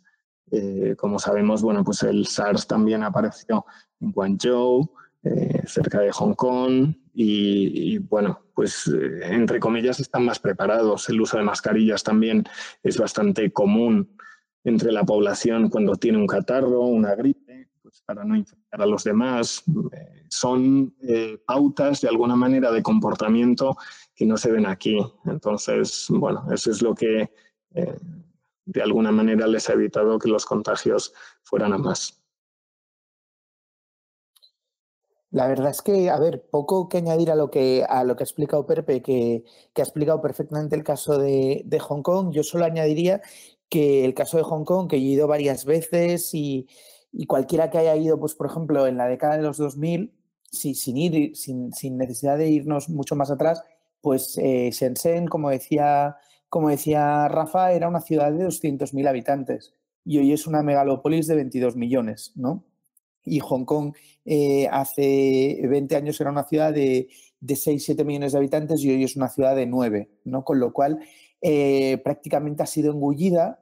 Se le ha quitado, aparte de que es verdad los datos que daba Rafa del tema del puerto, pero digamos que, Hong Kong durante un tiempo fue la puerta de entrada natural a China y era una especie de, como puente y todo ese, digamos, ese rol eh, se ha ido debilitando con el tiempo y aquí, digamos, la, tristeza o, la cierta desazón es que China continental no haya evolucionado hacia un modelo más tipo de Hong Kong, ¿vale? o que se haya, digamos, beneficiado o bebido o, dejado influenciar por, por las instituciones de Hong Kong, que además han dado, han dado buena prueba de, su, de su solidez y de, y de su capacidad para, para generar riqueza y bienestar en la región y en cambio pues estamos viendo un, claro proceso de, involución que como dice Rafa, pues eh, los chinos, eh, de nuevo, la, importancia de la demografía eh, te lo dice todo.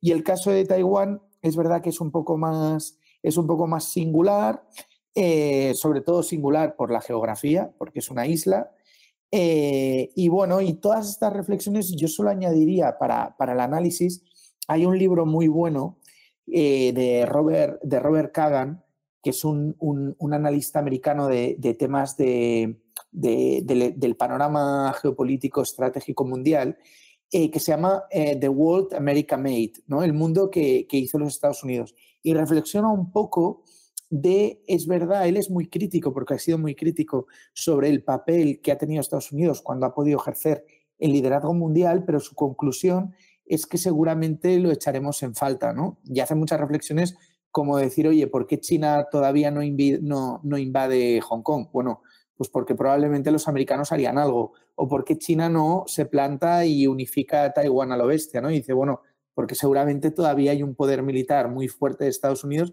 Entonces, aquí la reflexión que surge con el tema de Hong Kong o con el tema de, Taiwán, te surge, eh, ¿qué China tendríamos si imaginemos que eh, nos plantamos ahora en un escenario eh, hipotético en el que no es Estados Unidos el que tenga unas fuerzas militares con respecto a China de 1 a 5, sino que fuera al revés y que por cada fuerza o unidad de fuerza del ejército chino eh, hubieran, o sea, al revés, por cada fuerza, unidad de fuerza en el ejército americano hubieran cinco por la parte china, ¿qué mundo tendríamos, no? Esa es un poco la, la reflexión que también surge de, todo este escenario, ¿no?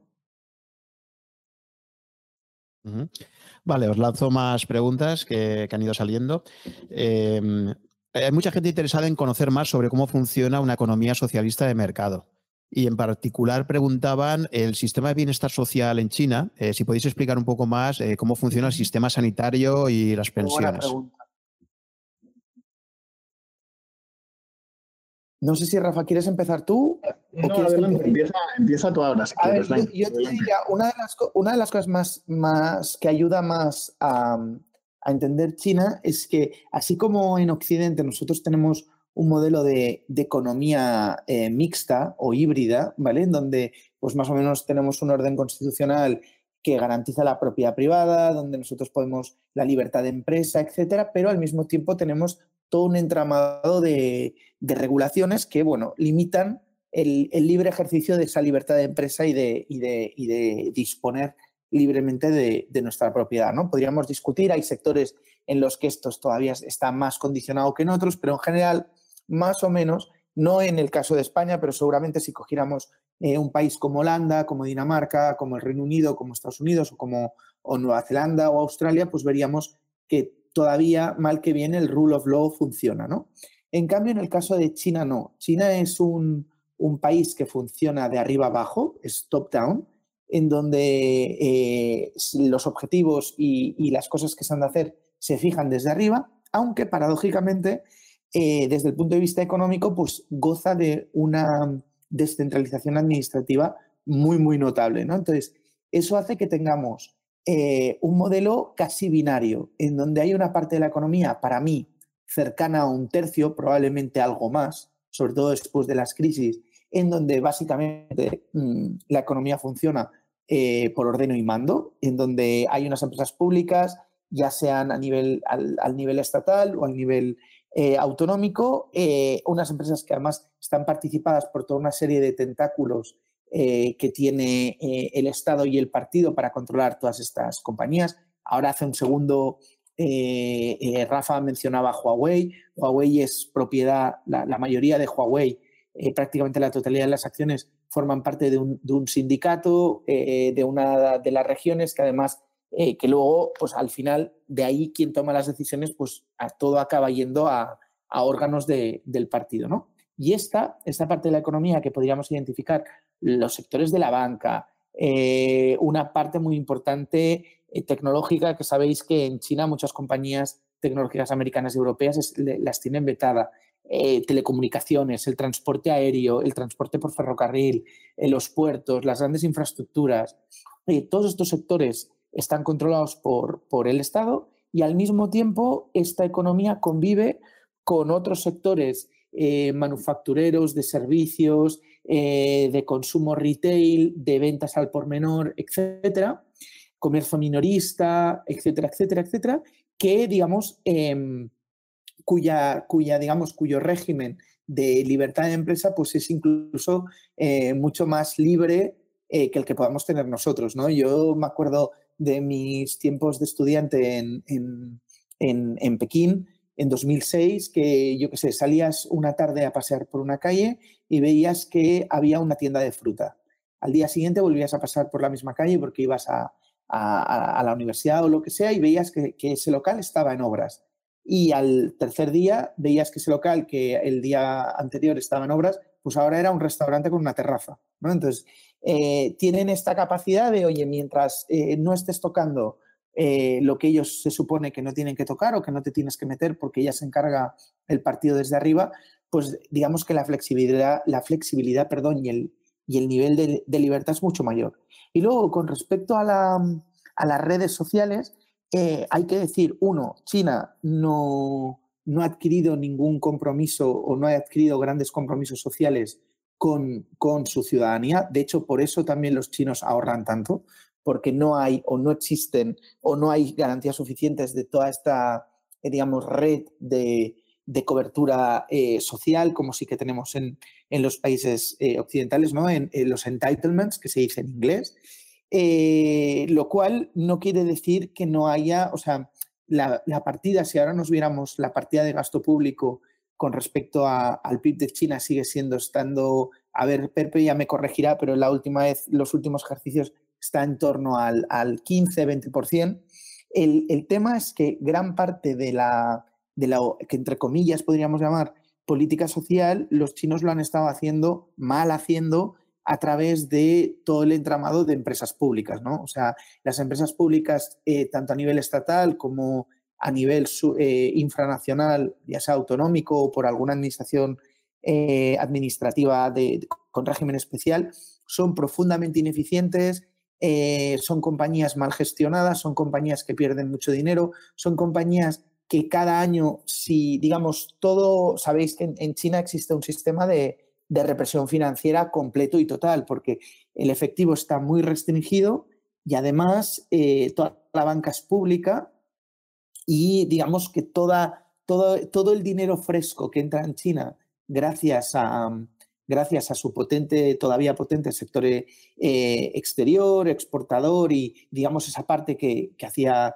que explicaba antes de, economía privada, pues queda cautivo del propio sistema y, y estos fondos se utilizan pues, para hacer eh, extender eh, préstamos a empresas poco productivas, básicamente economía zombie pública, que funciona a base de, de ir renovando los, estos non-performing loans, que, es un monto que cada año que pasa va creciendo y que en parte es por la, digamos, por la incapacidad o por las restricciones que tiene el propio gobierno comunista de reestructurar todas estas compañías que eh, supondría pues eh, enviar al paro a gente pues muy poco productiva o gente que ya lleva muchos años en estas compañías y que, bueno, pues se extiende y se utiliza, digamos, los fondos que China genera con su parte de la economía más de mercado y que genera flujo de caja positivo, dinero fresco cada año, aunque es verdad que si miramos las grandes, las grandes partidas, este buffer de generación de, de recursos se ha ido reduciendo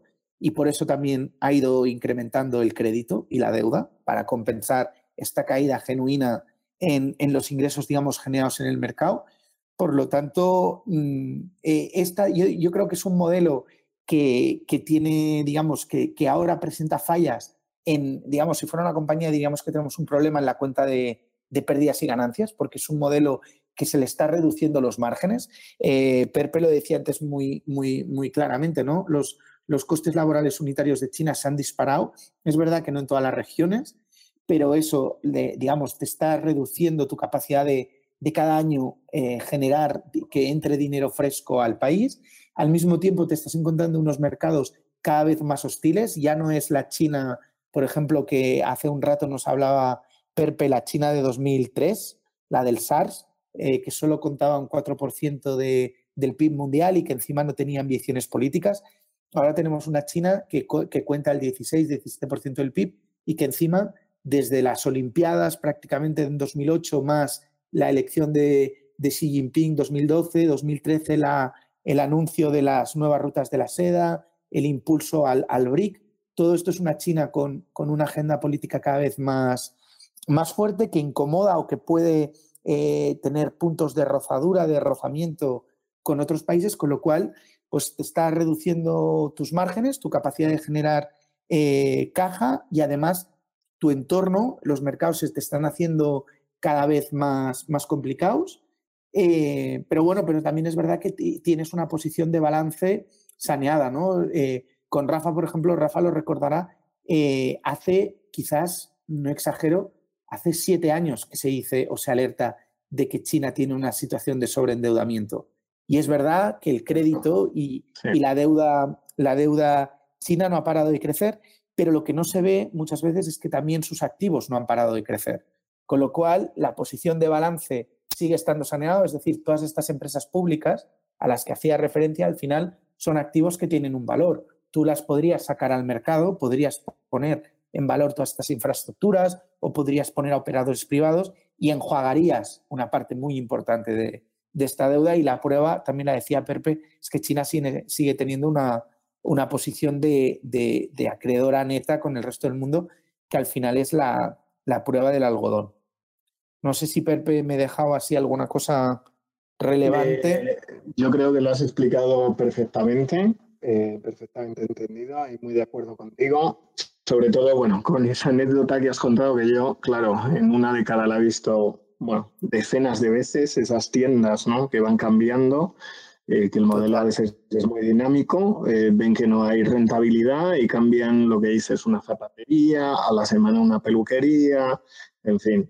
Eh, esos cambios que sí, que aquí lo veríamos como algo muy extraño, pues allí, eh, comillas, es bastante normal. Eh, sí que voy a contar otro ejemplo a modo anecdótico de lo que tú además indicabas perfectamente, que es sobre quizá esa dualidad que existe ¿no? entre, por una parte, las empresas públicas que controlan eh, sectores importantes y que todavía bueno, pues, eh, están cerrados, no solo a inversión extranjera, pero bueno, también a inversión doméstica. Eh, pero por otro lado, claro, tenemos algunos, sobre todo quizá centrados en la nueva economía, que, entre comillas, son más liberales eh, de lo que vemos en Europa. Eh, quiero exponer el caso de, de, los coches compartidos, ¿no? de este tipo de servicios. Y en China pasó algo que es, eh, bueno, pues salió una compañía o dos chinas que eran Didi Chuxin, Didi Dache, al final también entró Uber, se sumó ahí al carro y muchas otras que eran bastante locales, que tenían una pequeña flota, igual 20, 30 vehículos y demás. Al final la competencia es tan fuerte que acaba habiendo una concentración y al final pues queda una y aquello se convierte en un monopolio, pero no hay que olvidar que eso viene del mercado. De hecho, pues al final eh, Uber perdía mil millones de dólares anuales y Didi lo compró. Y ahora prácticamente todo el mundo usa DidiDH. Es cierto que luego han surgido otras que han ido manteniéndose, porque efectivamente, bueno, pues, Alibaba, que tienen ya un músculo financiero importante, pero muchas al final desaparecen, pero es por la propia competencia. Lo mismo aplicaría al tema de las bicicletas compartidas. Sale Ojo, sale Mobike, al final eh, salen muchas otras, pero eso es eh, el mercado. Eh, la presión de, bueno, pues intentar rebajar los costes. Hay muchas promociones. Yo recuerdo, pues eso, que prácticamente al principio los viajes eran casi gratis. Hacías kilómetros por, por céntimos incluso, porque está todo eh, subvencionado de alguna manera por detrás y hay muchas que efectivamente no van a aguantar. Y ahí, en general, eh, el Estado no interviene de ninguna manera. Son las propias compañías las que o bien se tienen que fusionar porque no pueden eh, aguantar o, bueno, pues muchas que acaban desapareciendo. Eh, y sobre lo que comentabas también al principio, eh, sobre la autonomía que tienen muchas provincias. Hay muchas transferencias, entre comillas, y eso, por ejemplo, lo vemos ahora con el confinamiento, con el desconfinamiento. Mm. Las medidas que se toman eh, son muy locales, no ya a nivel provincial, sino incluso a nivel ciudad.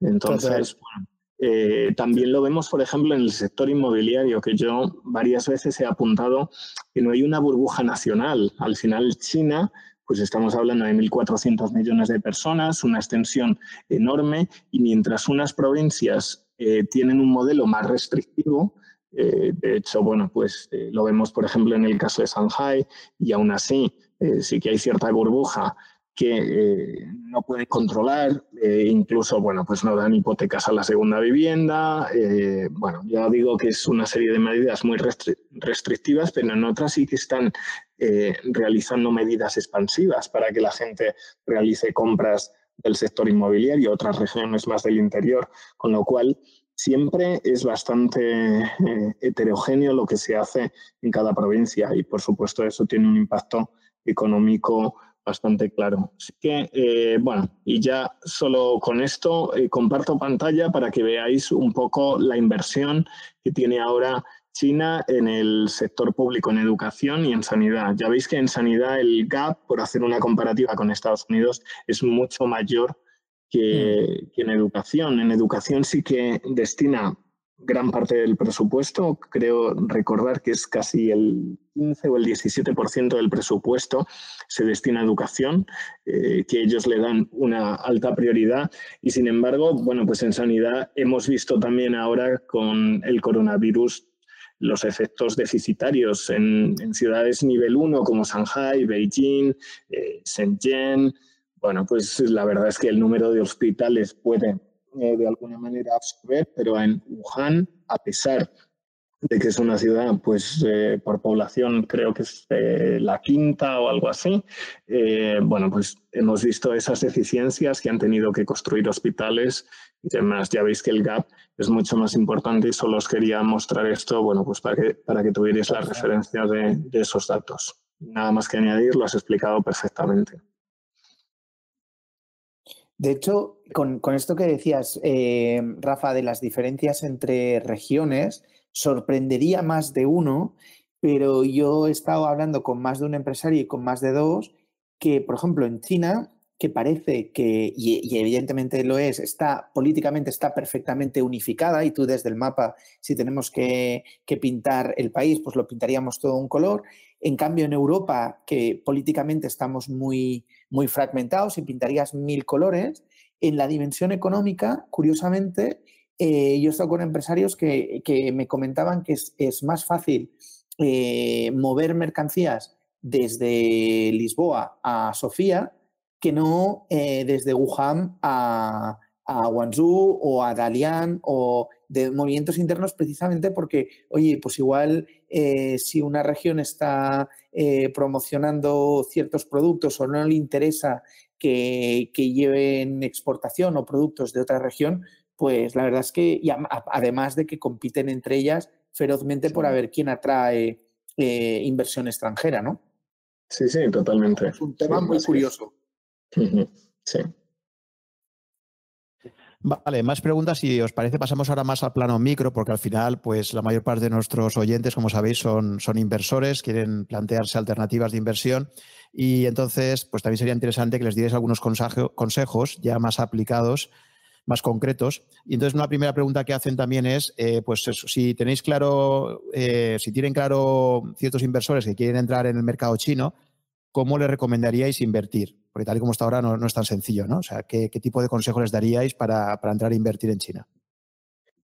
Sí, bueno, yo empresas eh, concretas no sigo. Puedo mencionar sí que algunas que tienen eh, todavía bastante potencial, pero sí que me gustaría remarcar una temática que es la de, bueno, pues la del consumo doméstico. Como he dicho antes, yo creo que ahora China eh, os comparto también de nuevo pantalla, ¿vale? Para que veáis un poco el aumento de la clase media y de alguna manera sí que va a favorecer, eh, pues con estímulos ahora directamente ese helicóptero va a ir no ya a instituciones, sino a las personas. Lo vimos en Hong Kong, que dieron, bueno, creo que fue el equivalente a unos mil dólares. Eh, lo hemos visto en Japón hoy o ayer recientemente que está dando casi 900 dólares. Y no lo vamos a ver directamente en China, porque bueno, sería, entre comillas, un gran despilfarro, pero sí vamos a ver más políticas fiscales para estimular eh, el consumo. Como antes señalaba muy bien Luis, eh, todavía la tasa de ahorro es muy alta, es muy importante, eh, se ha reducido bueno, pues muy poco. Y eh, aunque la renta disponible también, pues obviamente ha caído este trimestre que se publicaba hace un par de días un 4%, pero yo creo que la tendencia es creciente. Hay un ETF en concreto, si tengo que mencionar alguno, que creo que es el China Consumer Discretionary o algo así, que tiene dentro empresas, bueno, pues como Alibaba, Jingdong, y aquí salto a otra slide eh, anterior, eh, bueno, sobre el consumo online. Todo lo que es esa nueva economía, eh, compras online, ya estamos viendo que tiene mucho dinamismo. eso sí que mm, yo creo que va a continuar y todas esas empresas que están expuestas también, por ejemplo, el caso de Meituan, bueno, Tencent, por supuesto, gran competidor de Alibaba, bueno, pues va a continuar. Eh, aquí, como os comentaba, no solo hay que fijarse a veces en que las cifras son muy grandes, porque efectivamente hay mucha población, 1.400 millones, pero a veces cuando vemos en términos per cápita también eh, tienen un beneficio. Pues ahí os hago esa comparativa ¿no? entre el Día de los Solteros, ya 11 de noviembre, y el Cyber Monday en Estados Unidos obviamente es mucho mayor y el crecimiento es mucho más rápido. Y aquí el ejercicio que yo he hecho, como cuando se calcula el PIB per cápita, que es simplemente el PIB por habitante, aquí lo que he hecho son las ventas entre el número de usuarios de Internet, eh, ya que no hay cifras claras de compradores y demás, eh, por lo menos hasta estos eh, últimos años. Y ya veis que todavía eh, en términos, en esos términos per cápita, estamos hablando de 45 dólares en China ese día frente a 30 en Estados Unidos. Todavía es un 50% mayor, con lo cual ahí sí que se sigue viendo eh, mucho potencial y más ahora eh, por el efecto del coronavirus. La gente, como antes os comentaba, han descendido muy poco las ventas minoristas en, en parte, bueno, pues por esos también restaurantes que seguían operando, eh, alimentación, supermercados. Y es una tendencia que yo creo que para la inversión, bueno, pues eh, va a continuar. Es un poco el consejo que os puedo dar. Toda la parte de, ventas y consumo eh, cíclico también, pues sí que es muy interesante y yo lo haría vía ETFs de una forma como diversificar. Eh, ¿Y por qué hacer esto y no empresas concretas también? Bueno, pues lo primero, como digo, yo no analizo empresas concretas, pero luego hemos visto también muchos escándalos y recientemente hay uno que ha salido eh, de una empresa importante que es la King Coffee, que quería posicionarse como el competidor de Starbucks y hemos visto pues también fraude en las cuentas. Eh, este tipo de de problemas y que los vamos a ver de forma recurrente. No es la primera vez que los hemos visto y los vamos a ver en el futuro. Eh, la forma de aproximarse, yo creo, al mercado, pues efectivamente con, con un ETF diversificando eh, es más correcta o, con fondos tradicionales, por supuesto, en esta temática que os comentaba. Y bueno, ahora seguro que Luis os da también como experto otros aspectos interesantes. A ver, no, no es fácil. Yo, mira, yo haría para, no alargarlo, yo, diría que, mm, a ver, invertir en China yo creo que tiene un, altísimo componente especulativo, ¿vale? Yo invertir directamente, como muy bien decía eh, Perpe, en compañías en el mercado chino no lo haría. Eh, y vaya, no lo hago, ¿eh? en, plan, en plan taleviano, o sea, enseñaré luego mi cartera y cómo creo que uno se puede aprovechar de los vientos de cola o del pero desde luego, además, eh, recordar que hay una cosa que me encanta de los chinos, que ha planeado durante toda la sesión quizás la, gran cosa que, que, podemos aprender de ellos, que es su capacidad para pensar a largo plazo.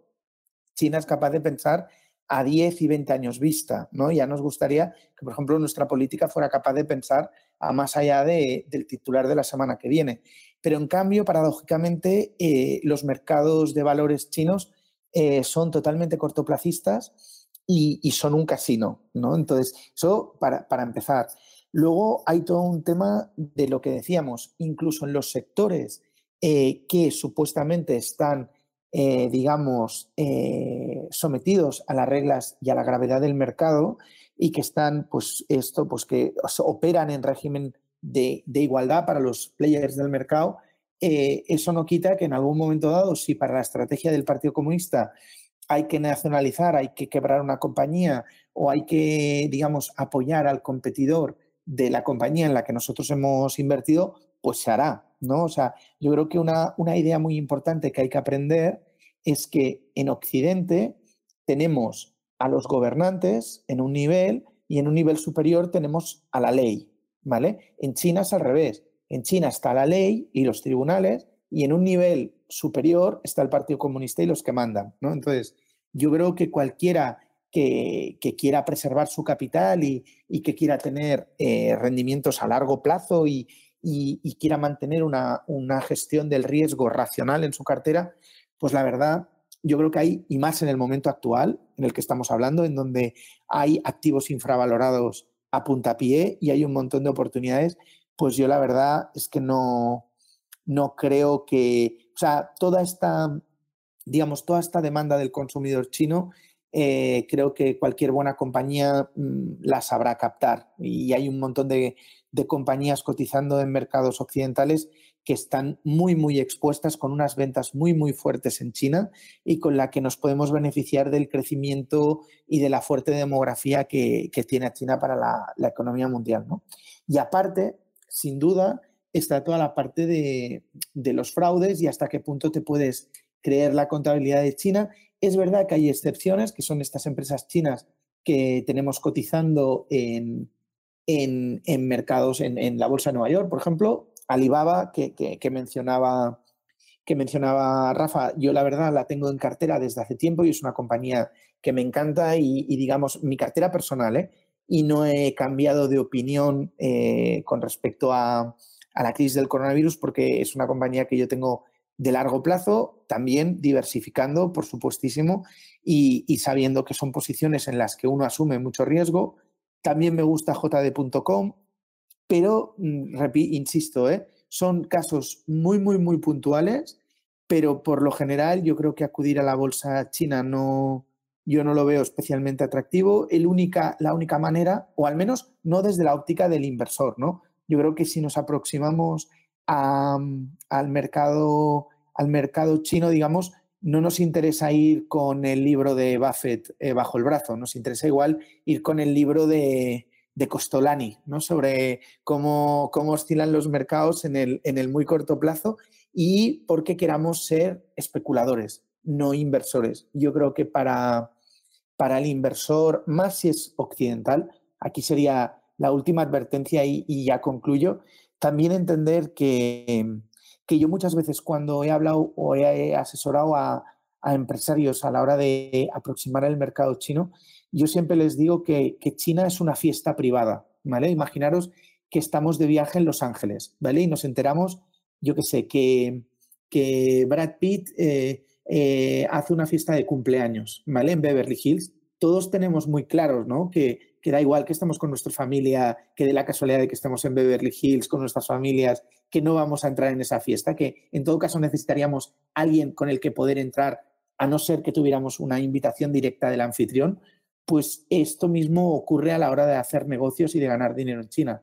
O bien vas con un socio local, que además sea un socio local que te pueda mover bien por esa fiesta, y ahí entra todo un proceso de, prueba y error que muchos empresarios se han dado cuenta de lo caro que puede llegar a ser, o bien eh, tienes la suerte, como la pasaba a, grandes compañías, que o, o vienes no de la mano del anfitrión, pero sí que tienes acceso al anfitrión, ¿no? Yo, por ejemplo, eh, la última vez que estuve en China, estuve en mi antigua universidad, que es la, la Tsinghua, y justo tuve una masterclass, pude, pudimos hacer una masterclass con Pablo Isla, que Pablo Isla, que es uno de los directivos más, más inteligentes y capaces que tenemos ahora en el panorama mundial, pues entendió muy bien que la industria textil tiene un componente de, digamos, de, de, contaminación por todo lo que es los tintes y la química asociada al textil y que él sabe que en China, si él quiere ganar dinero, donde Inditex tiene un montón de tiendas, eh, se ha de establecer una, una, dinámica de give and take, ¿no? Entonces, eh, si tú quieres que el regulador no te chape o, no te ponga peros porque estás contaminando mucho y tal, pues en este caso eh, Inditex estaba presentando en la Universidad de Tsinghua cómo están patrocinando una cátedra precisamente de gestión eh, sostenible, ¿no? Y que la está pagando Inditex y que encima, pues eso le ha permitido, pues por ejemplo, la última vez que Pablo Isla estuvo en China, se reunió con, con el que había sido decano de la Universidad de Tsinghua, de la Escuela de Negocios, y que ahora es el alcalde de Pekín. Que Pekín, es el alcalde de Pekín, es todo un cargo en China. Eh, al final la ciudad de Pekín tiene un PIB eh, que es parecido al PIB de toda España.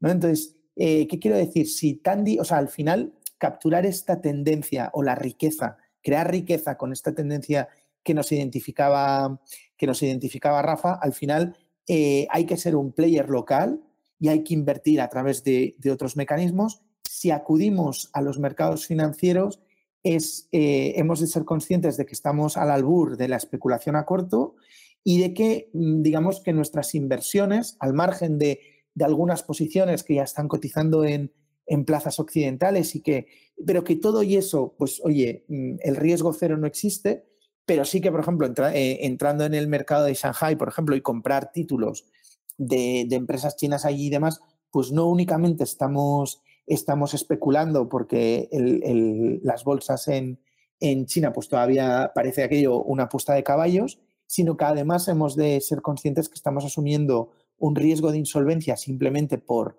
por el riesgo jurisdicción que yo creo que no, digamos, hace que el binomio riesgo-rentabilidad se nos desajuste y que para un inversor eh, retail en España pues se me haga difícil ver qué oportunidades podemos tener allí, al margen de igual pues especular con ETFs eh, cuando, cuando el mercado chino, pues no en este caso que ha caído todo y que hay oportunidades en todos lados, pero bueno, de, aquellos mercados que cae por lo que sea, por las razones que sean, y podemos, pues oye, eh, comprar muy, muy barato esperando a corto tener, beneficiarnos de un rebote técnico, ¿no?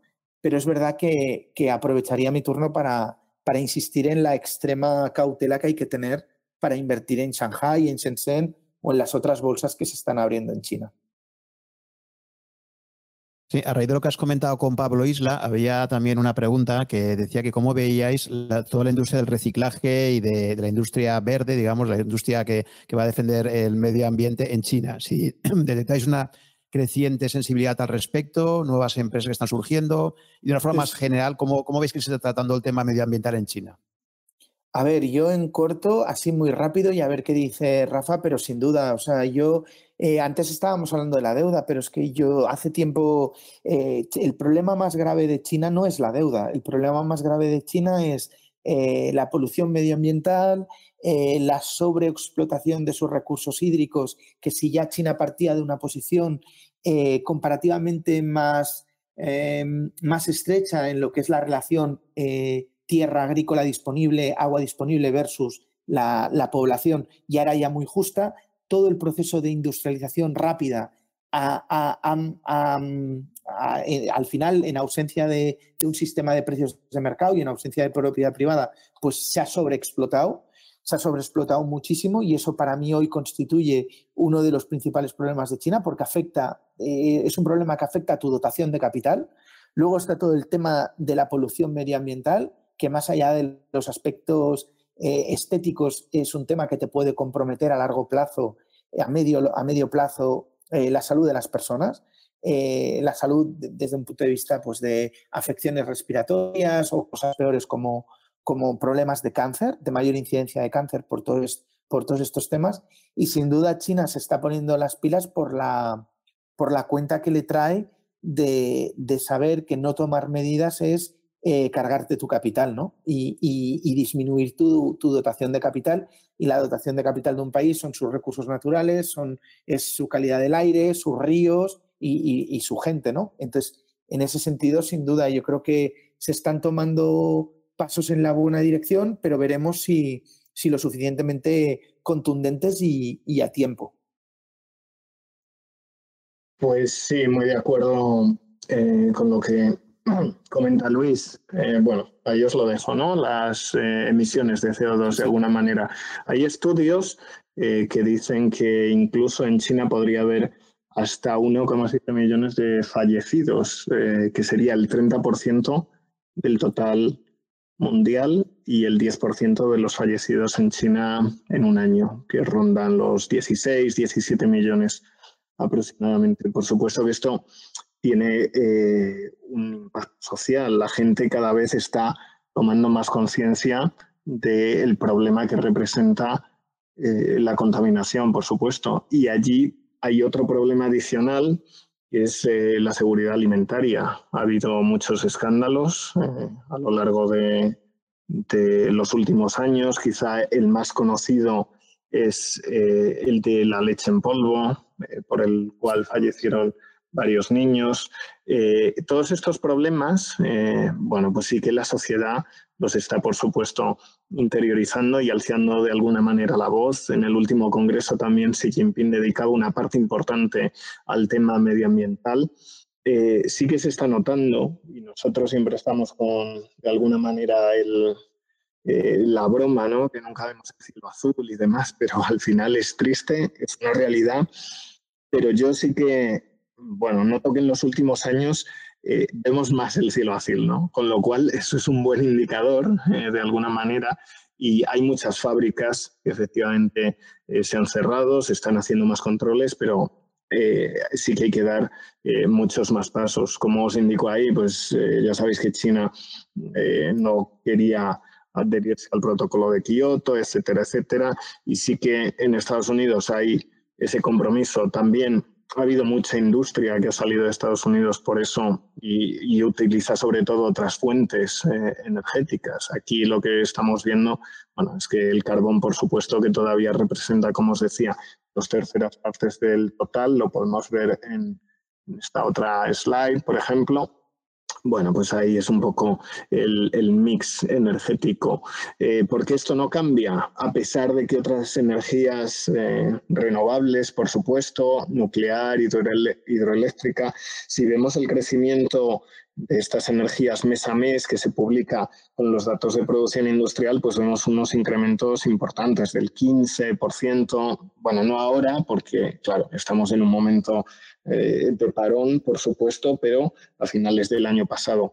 El problema es que, aunque tengan un crecimiento fuerte, pues representan todavía muy poco. El carbón es muy barato, pero es muy contaminante. Yo creo que esto va a cambiar paulatinamente a medida también que China incremente eh, bueno, la cadena de valor, aporte más valor a los productos que está fabricando. Yo creo que se quedará con productos más, eh, más tecnología y, utilizará otras energías. Eh, bueno, hay otros problemas, por supuesto, adicionales del tema de vehículos, aunque hay, Luis también sabe que hay, hay restricciones, pues por ejemplo, en el caso de Shanghai se adjudican 9.000 matrículas al mes eh, y además, bueno, pues eh, por, eh, por subasta, en Beijing también, en Beijing hay 5 o 6 millones de vehículos, con lo cual, bueno, pues hay muchos atascos, mucha contaminación, pero de alguna manera sí que el gobierno yo creo que, que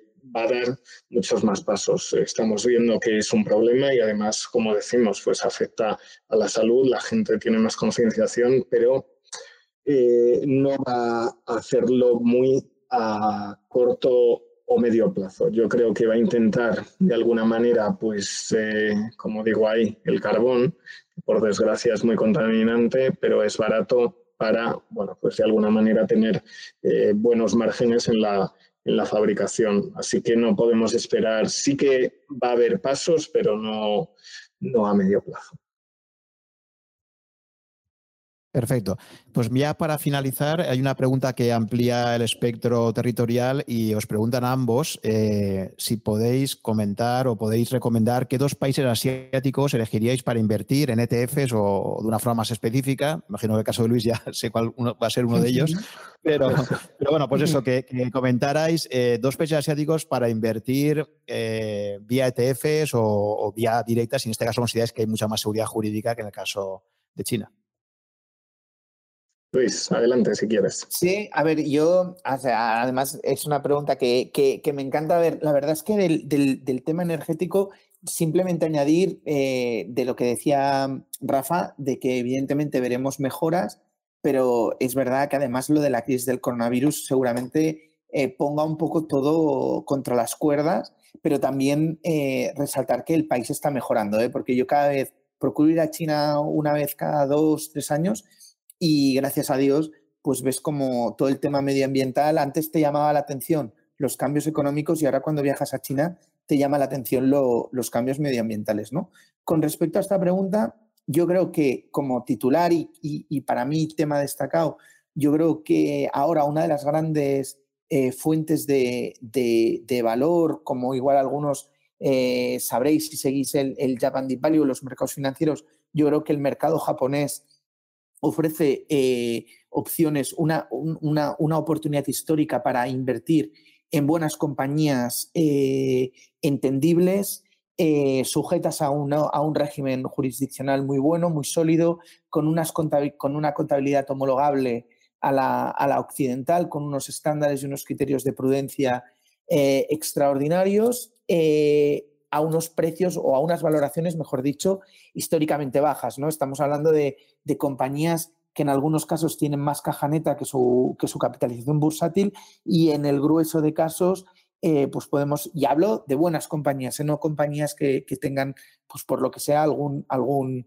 hidden liability, ¿no? Que se dice, sino compañías que, pues eh, fijaros, nosotros en el Japan Deep Value, la compañía media, digamos, es una compañía de más de 60 años de trayectoria, eh, con ventas crecientes, con cero deuda, con caja neta en su balance, eh, con un dueño claro, es decir, compañías que tienen una, eh, una familia propietaria, libres, digamos, de los, de los compromisos o de los tentáculos de los kerietsu.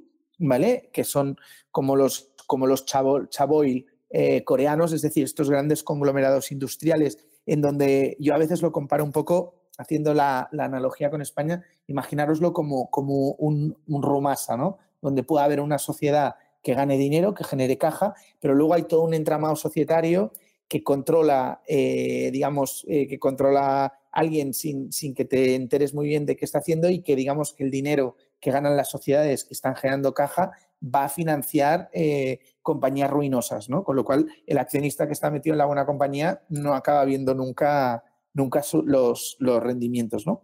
Pero hechas todas estas salvedades, pues la verdad es que hay, hay un universo de, pequeñas y medianas compañías eh, olvidadas eh, que ofrecen un, binomio riesgo-rentabilidad muy, muy, muy, muy atractivo. Aparte de eso, yo creo que a nivel de ETFs ha salido ya en la conversación uno de los países que a mí me parecen más atractivos para invertir ahora es Vietnam, que ya ha salido.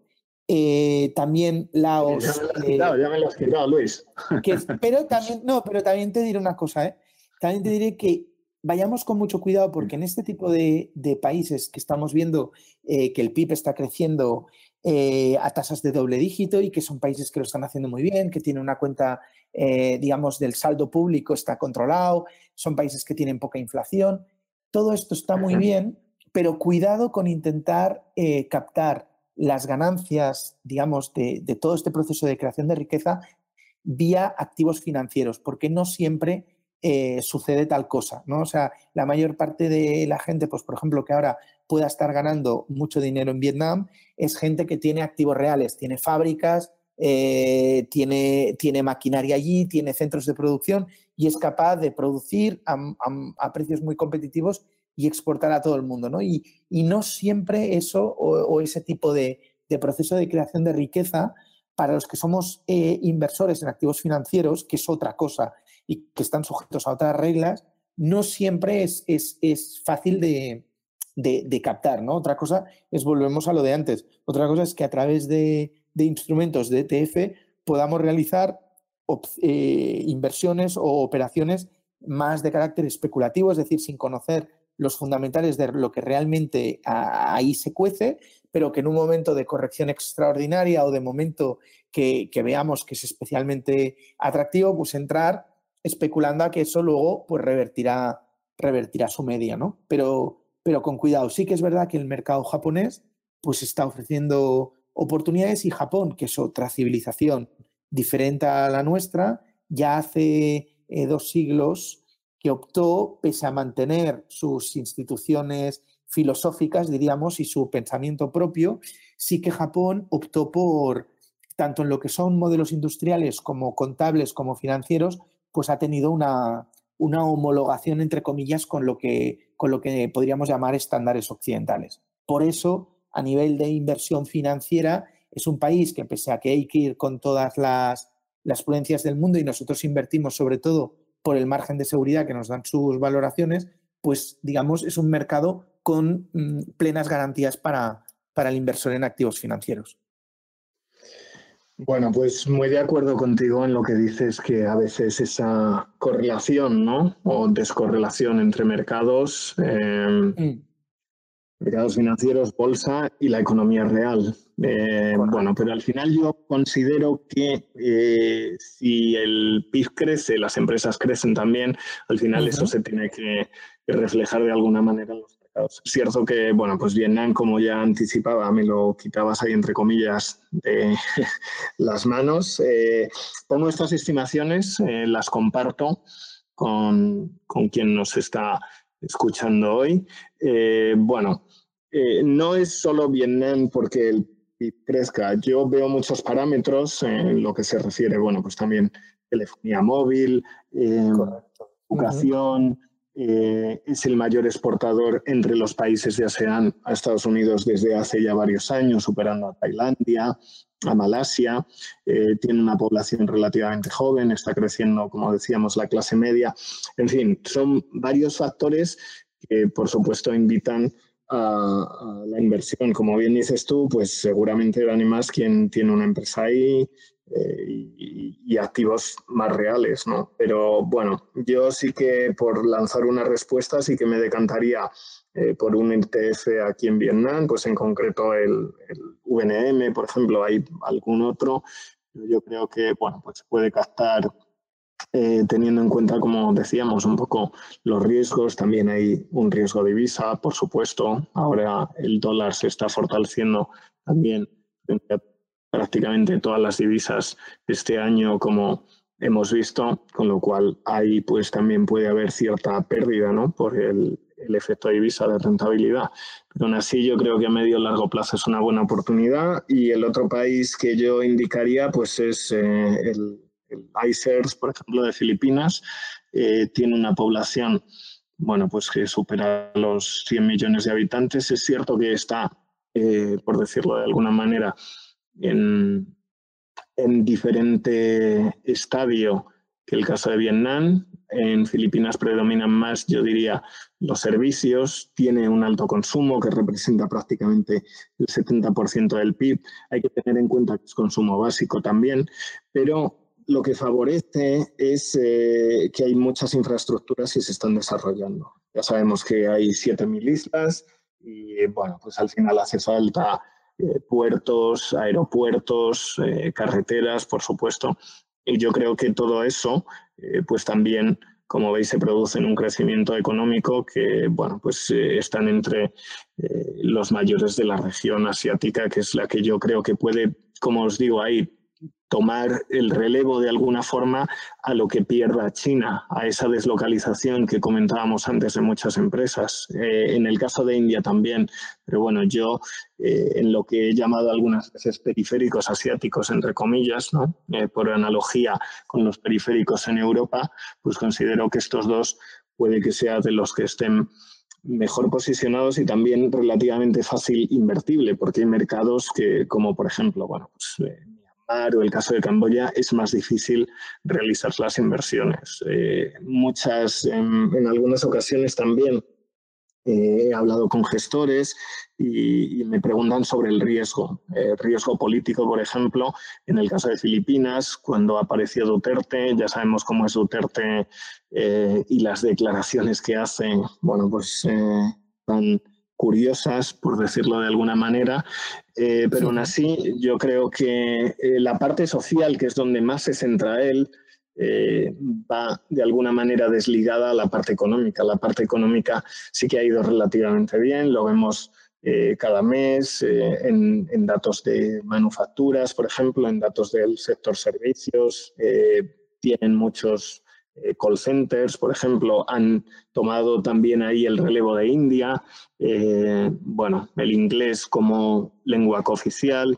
Y como digo, al final sí que esos ciertos riesgos políticos pues se han minimizado porque la economía de alguna manera va rodando y va creciendo. Entonces, bueno, yo esos dos los dejaría como, como mi opción, eh, a pesar de que hay que tener en cuenta, como digo, y siempre valorar los riesgos y que se ajuste al tipo de perfil de cada uno, por supuesto.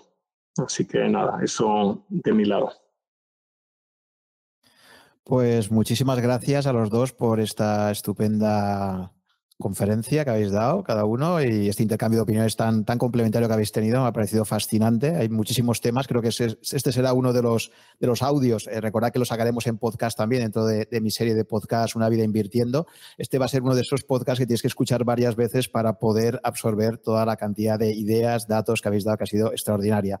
Así que nada, muchísimas gracias a los dos por asistir y a todos los que habéis estado con nosotros también acompañándonos durante estas ya dos horas. Y nada, simplemente os dejo que os despidáis y, y hasta, hasta la próxima. Nada, yo Juan, como siempre, agradecerte a ti la, la, confianza y también aprovecho porque ahora estaba pensando que de, para, no, para irnos, para irnos sin, sin haber, para no irnos, perdón, sin recomendar un libro, eh, quizás de todo el tema que hemos hablado, si alguien quiere aproximarlo en un libro que lo condense todo, eh, las nuevas rutas de la seda de Peter Frankopan, yo creo que cubre el, 70% de muchas de las cosas que hemos dicho y es una mirada prospectiva a toda aquella región eh, muy interesante de un profesor de Oxford, Peter Frankopan, que, que, yo creo que para estos días de confinamiento no podía, no quería dejar de irme sin, sin, sin aprovechar y recomendarlo a nuestros oyentes y agradecerte a ti, Juan, y, la confianza como siempre, y a Rafa, que ya nos conocemos y que nos hemos visto en Pekín. Nada, mandarle un abrazo y agradecerle también este, este tiempo de tertulia. Igualmente, Luis, un abrazo fuerte para ti y bueno, ha sido un placer, por supuesto, debatir contigo, ideas muy interesantes siempre las que presentas. Y nada, muchas gracias, eh, Juan, por supuesto, por la invitación. Eh, me alegro de que sea también del interés de quien, de quien ha asistido y bueno, pues a seguir hasta otro día. Muy bien, pues os reitero las gracias. Me tomo buena nota de ese libro que nos has dicho, Luis. Ya sabía yo que al final siempre algún libro iba a salir recomendado, Las nuevas rutas de la seda, eh, lo buscaré. Y a todos los que habéis asistido, como os decía antes, pues muchas gracias por vuestra asistencia y recuerda que tendréis disponible en breve eh, el audio, tanto en, formato YouTube, donde estará la, presentación que os ha puesto Rafa, como también en formato podcast. Muchísimas gracias y hasta la próxima. Hola, si te gustan estos coloquios que mantengo con inversores, aficionados o profesionales con una dilatada trayectoria, simplemente recomendarte que te hagas usuario registrado de Rankia si aún no lo eres y te suscribas a mi blog para recibir todas las novedades que publico allí, que pueden ser tanto webinars que vaya a hacer próximamente como la información de los nuevos podcasts que publico. El blog está disponible en rankia.com barra blog barra such. Ahí vas a poder encontrar todas las novedades que voy publicando, así como los enlaces a todos los contenidos que destaco. Por otra parte, también te recomiendo, si te interesa la temática financiera, eh, pues que te suscribas a las alertas que envía Rankia con todas las novedades de webinars o formación en general que imparte. Creo que os van a resultar de mucha utilidad.